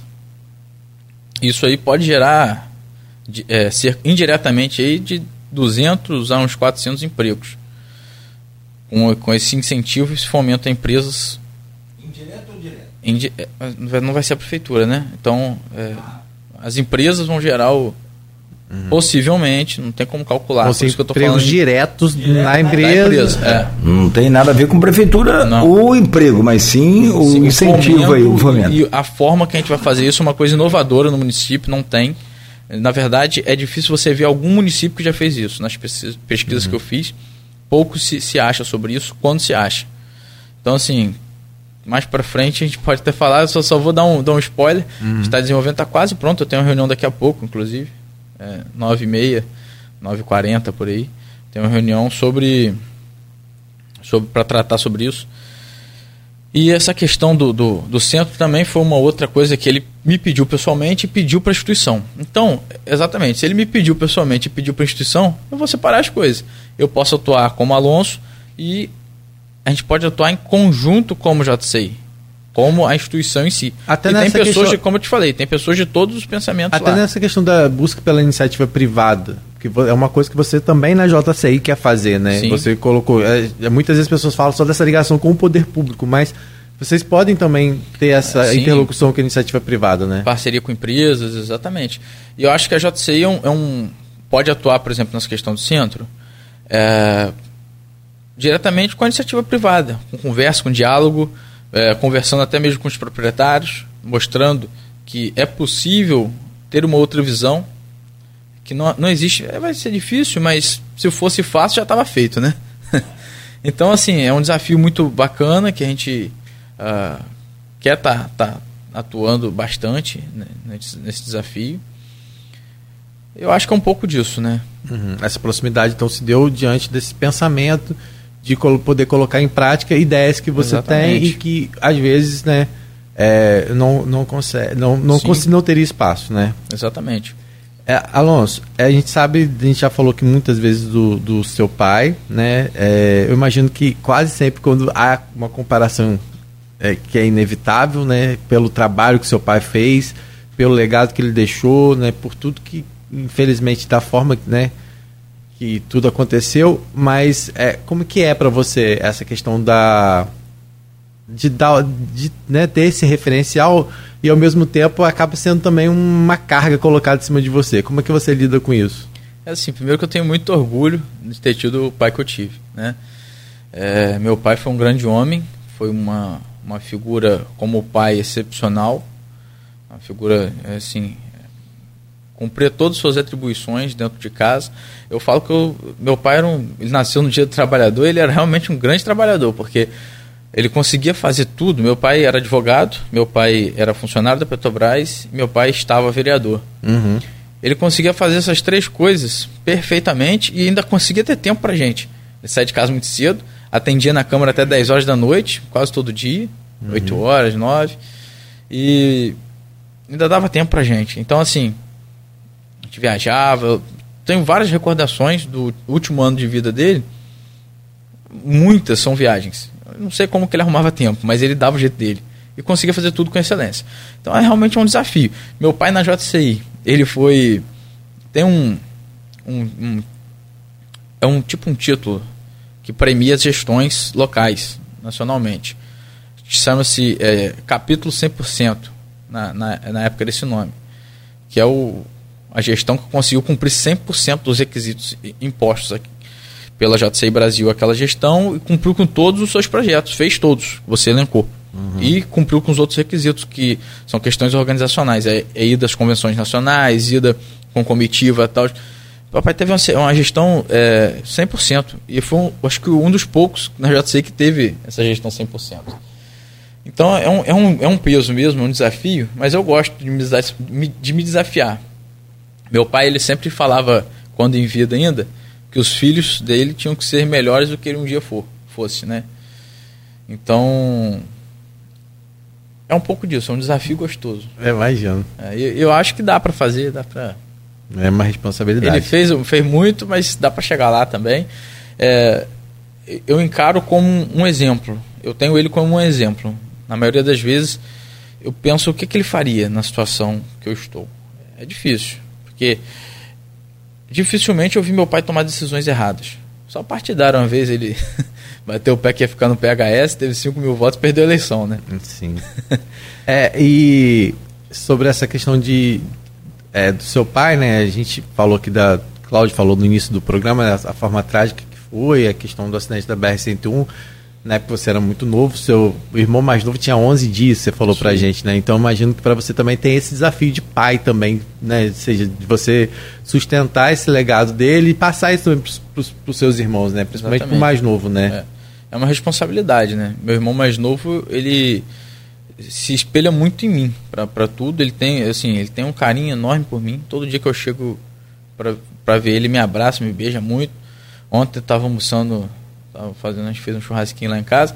Ele ficou fazendo massagem nas minhas costas, eu sentado na cadeira. Ele tá quantos anos agora? Gabriel tá vai fazer 14. 14 já? Caramba, Gabriel vai fazer 14 anos, tá enorme, tá quase do meu tamanho. e assim, é um pouco. Ele tem essa figura, acho que em mim, essa figura paterna, assim, um pouco dessa figura. Obviamente que minha mãe carrega um, um fardo de ser mãe e pai e faz isso muito bem também, uhum. tenho muito orgulho dela, de como ela lidou com isso tudo depois da morte do meu pai. Ah, uma situação que ela sofreu muito, mas foi muito forte.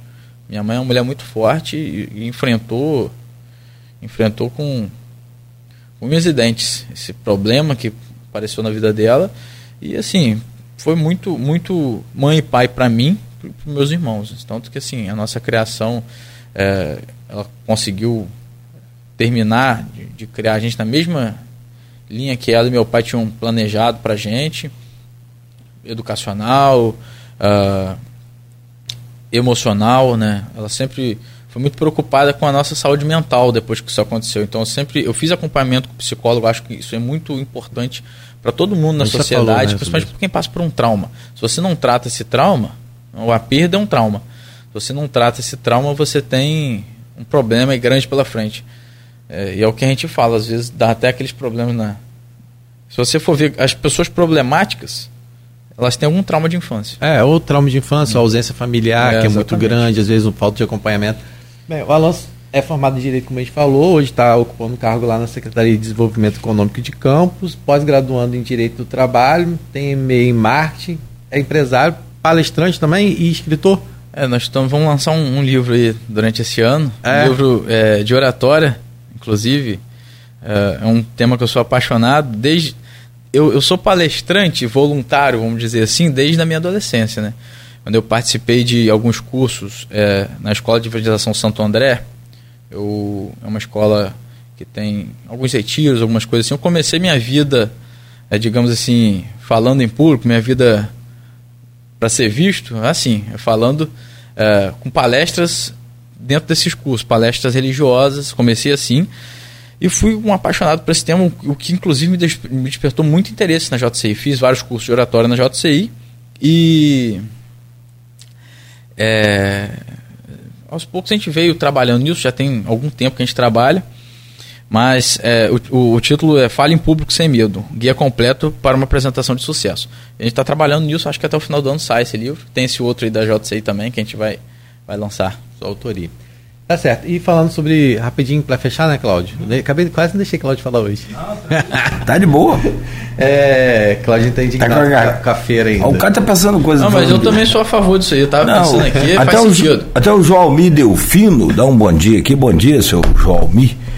É, dizem que a Feira da Roça acontece há vários anos como alternativa na Praça da República, às sextas-feiras. Existem também outras praças, já falei, que não é a mesma feira, seu Joalmi.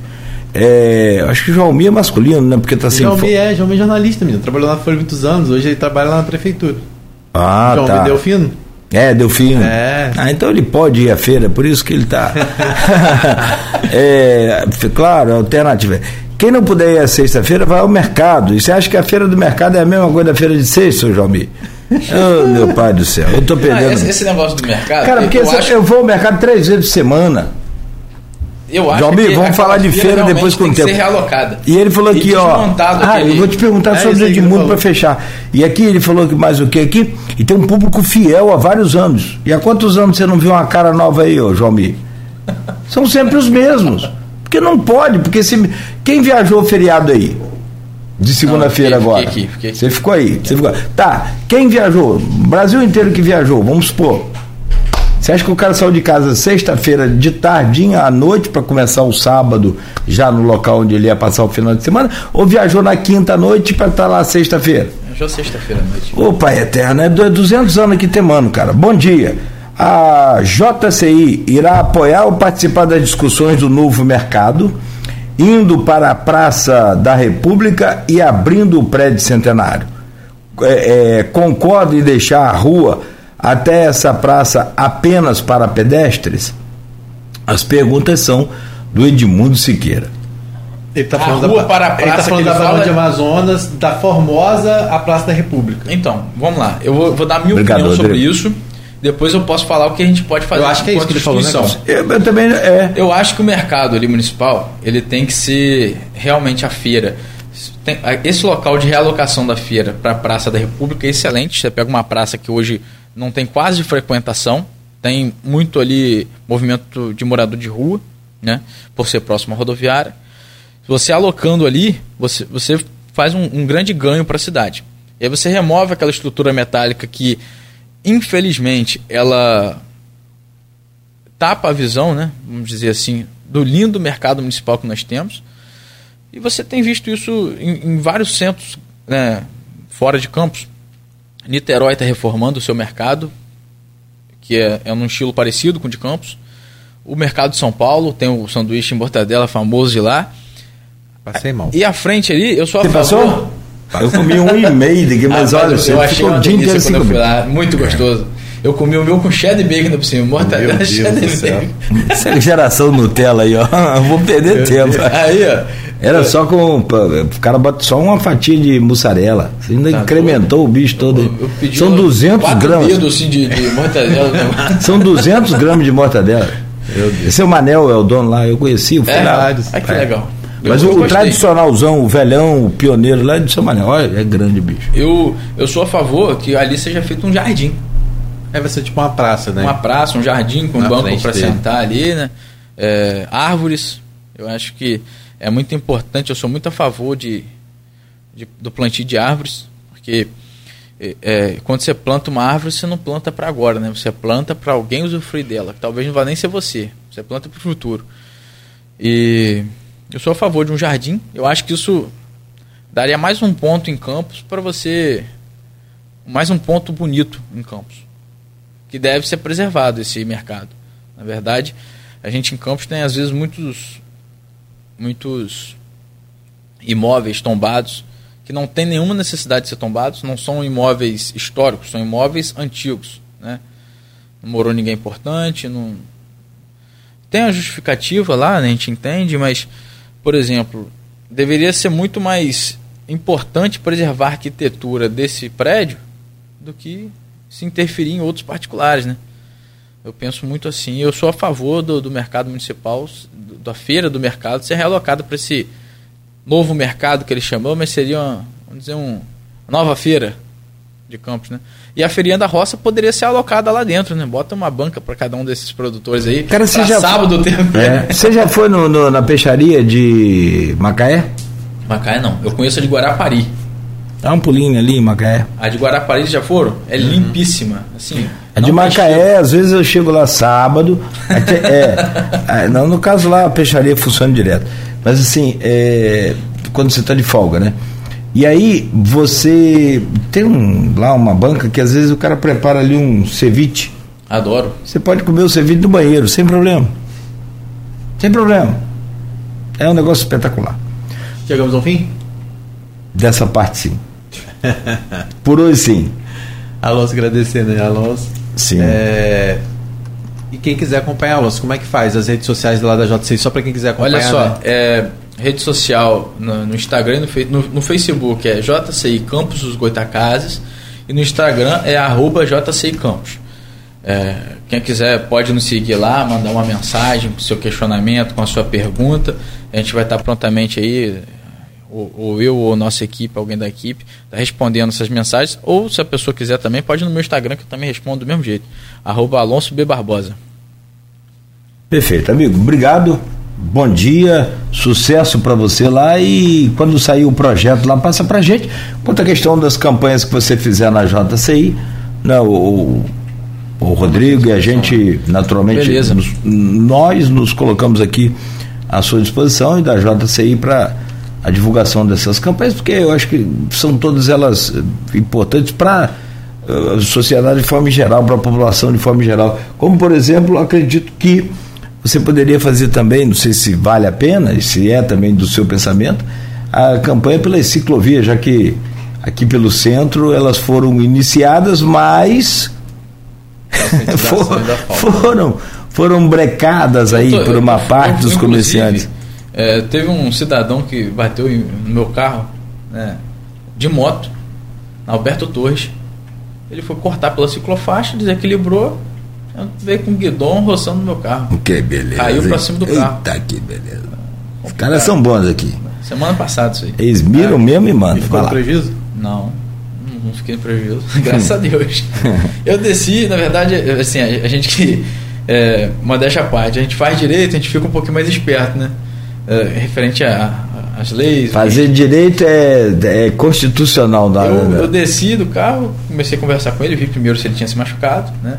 E em seguida, já olhei a moto dele, eu vi que era de leilão, assim, não tava uma moto regularizada porque a placa tava a placa era de ele não, obviamente não trabalhava numa instituição pública federal e a placa tava lá Brasil chapa branca. Eu sei que aquilo foi de leilão de algum de alguma forma, né? É, meu amigo, você pode ser que você não esteja com a moto regularizada, não sei, né? Você está errado, né? Você sabe que você está errado. Ele tentou falar que não estava, aí depois ele reconheceu o erro. Eu confiei nele e o cara foi, foi, foi co- correto. Eu falou assim: pega meu número aí, eu estava ciente que eu ia ficar com prejuízo. Pedi a ele que fosse. Ele falou que ia ver um lugar dele lá, deu 20 minutos ele me ligou. Passa aqui, endereço tal, tá pago. Fui lá, o cara fez o serviço. Que bom. Ficou bom. Graças a Deus. Mas, né, a gente não pode contar não, com a é, sorte sim. sempre. Eu acho que ah, ciclofaixa tem que ser respeitada e tem que ter realmente uma sinalização mais. É, as mais, as mais estreitas são utilizadas por, pelos motoqueiros, não pelos motociclistas. Pelos motoqueiros, né? E estacionamento também. E as mais largas são largamente utilizadas pelos motoristas, que aliás tem uma- uma- tem fartura aqui na cidade. É, exatamente. o que não é uma par- particularidade de, De Campos. Campos, Qualquer tem lugar que você vai, mas Campos parece que os caras são Tem, bons tem nesse alguns negócio. tipos de taxão agora que eles são, é, inclusive, por exemplo, lá no Rio, os BRTs, eles são divididos com esse taxão é mais alto e ele é pontudo. Bomba um pneu, né? É. Ô, delícia. Botar desse taxão aí. Mas não pode. Não pode, não? Acho que não, acho que o caminho não é por aí. Acho que a gente tem que Mas não, não é ensinar, pneu, é só o cara não pode invadir, ele vai ver que se ele invadir, ele vai. é, ensinar as crianças e, infelizmente, cara, Eu concordo. A Punir os adultos. os problemas está na nas educação. crianças. E punir os adultos que vão para lá para fazer. A, porque se você está com a sua idade, está com a sua, a sua maturidade e não aprendeu, então paciência. Ou É. você acha que a gente usa cinto de segurança hoje porque a gente gosta muito de cinto? Porque a gente se conscientizou. É, é que você falou. É, É no bolso, tem, infelizmente tem No situações bolso que, e que tem- também teve uma situação educativa que as montadoras fizeram que botaram um, um apito que não para no- nos carros. Não, mas os carros hoje você configura. Configura, você quer né? com apito ou sem apito? Sabia? Você É. pode configurar. eu, eu gosto de deixar, porque eu- é uma coisa que lembra a gente que Não, eu sinta. também peço para deixar, se for o caso, mas se puder, mas. Eu tenho carro velho, então. disso. Mas só Mas falando assim. ele tem carro velho, mas ele tá gozando o que Não, é porque eu tenho carro o velho, carro que é o único que dele é aguenta, carro entendeu? anfíbio. É, o que é o único que Carro aguenta. anfíbio? É, Barão. É, o que é aguenta. top. Apesar de que essa última vez agora deu água. Mas... Muita água. Vamos lá, Olha, Rodrigo. só pra finalizar, é, a gente. Você tá falando sobre punição e tem uma notícia que foi postada agora há pouco na Folha 1, que é um exemplo que, infelizmente, de situações que só vão ser resolvidas quando acontecem situações como essa. Um homem foi preso na noite de ontem, suspeita de maus tratos. Aconteceu lá em Poço Gordo, uma cena horrível. Ele, ele foi preso. Né, e, e é isso, né? Ele, maus tratos animais. É. Ele, mal, ele matou o cachorro dele. Sim. Eu vi aqui no, no, no, no grupo aqui de Beto, mas não vi as imagens, não quis ver, não vou ver. O foi o cachorro Pô, comeu a galinha. A galinha. É. Comeu a galinha? Cara, comeu que comeu a galinha, que matou a galinha. É. Então, assim, é, e é, é o tipo de caso que a gente tem que. Né, quanto mais quando uma pessoa é presa, né, a gente torce para que É. nem, ninguém chegue a esse absurdo de matar um animal para ser preso, né, mas são casos como esse que precisam de punição, porque infelizmente conscientização às vezes só não resolve, né? E o caso daquela, já para fechar aqui, então 917, o caso da, da capivara lá, Ai, Filó. gente, eu não quero nem falar sobre É. isso, porque É, eu Ah, do também fiquei, rapaz, mas né? o, o rapaz. 11 mil reais de multa. Multaram ele, é 17 mil. 17 mil. É 17. Na verdade, mas ele não é ribeirinho. O, o- o É, fiscal eu do Ibama. Não, o fiscal do Ibama gravou um vídeo ontem à noite, postou, já está aí nas redes sociais. é, isso é muito polêmico. Que eu também acho que ele não é ribeirinho e ele é fazendeiro e que é, ele já tem outros animais e que dois deles inclusive já morreram É, lá na criação preguiça, dele uma preguiça uma morreu. preguiça e uma outra capivara e que ele deveria entregar ao IBAMA É, então, mas o problema ali, sabe o que acontece? É o seguinte. Tira, tirou, eu entendo que foi uma questão que eu nem, nem me- quis me aprofundar, Rapaz- porque tudo dava isso, tá? tudo tava só dando É. filó lá. Até tem um vídeo que uma pessoa fez de um, um memezinho da capivara, tipo, pedindo, pelo amor de Deus, pra deixar ela em paz, porque ela não aguenta mais. Mas não é nem isso, não. Ali o pro- problema é que se tirou de uma situação e colocou ela numa situação pior. Então o problema que muitas vezes que acontece é isso, é que os equipamentos públicos, os órgãos públicos, não têm é, estrutura, pessoal, suporte suficiente às vezes para dar. Então, para tirar também de um lugar para deixar no pior, que seja avaliado isso, entendeu? Então o problema é esse, é estruturar mais os órgãos ambientais. A gente sabe que durante os últimos anos a gente viu um, um, um sucateamento muito grande dos equipamentos ambientais. É. Então essa reconstrução precisa ter.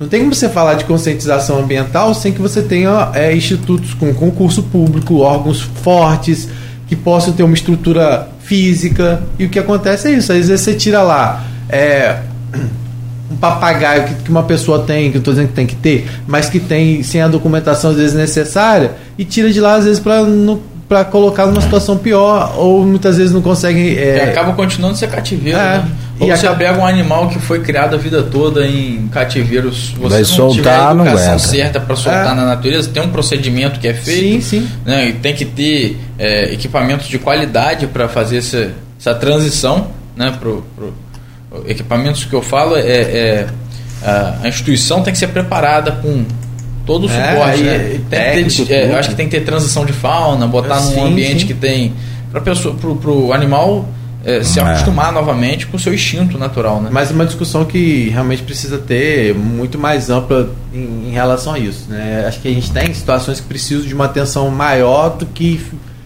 é, se houve irregularidades, tem que ser apurado, tem que ser punido, não pode também é, ficar demonizando o Ibama como estão fazendo, mas a gente sabe que também, por exemplo, aqui, a gente não tem mais Ibama. A gente tem Ibama mais em Campos? Não tem mais, né? Confesso que eu não sei Não tem, eu lembro que a gente tinha um IBAMA que usava até no prédio da- do Ministério da, que era aqui da Justiça Federal aqui no centro, tinha ali o IBAMA, mas hoje em dia não tem mais. Então, assim, precisa dessa reestruturação. A gente só vai é, ter condições de, de dar melhor, melhores condições de, ao meio ambiente se a gente tiver órgãos fortalecidos. E infelizmente a gente não vê isso É. nos últimos tempos. o IBAMA foi Essa sucateado né Foi- você falou bem essa conscientização ambiental precisa ter. Mas a Filó trouxe aí um, vamos dizer assim, descortinou uma situação que precisa ser discutida de forma mais ampla, que é a estruturação desses órgãos ambientais para poder ter uma fiscalização e também para que as pessoas não fiquem demonizando também, sabe? É. Bom, Rodrigo, muito obrigado. Alonso, obrigado, bom dia. A gente volta amanhã às sete da manhã com Folha no Ar, ao vivo aqui pela Folha FM. Você continue ligado, claro, aqui na Folha com muita música e informação durante toda a nossa programação. Claro, e amanhã de volta às sete da manhã. Oferecimento de Proteus, Unimed Campos, Laboratórios Plínio Bacelar e Plínio Bacelar Vacina.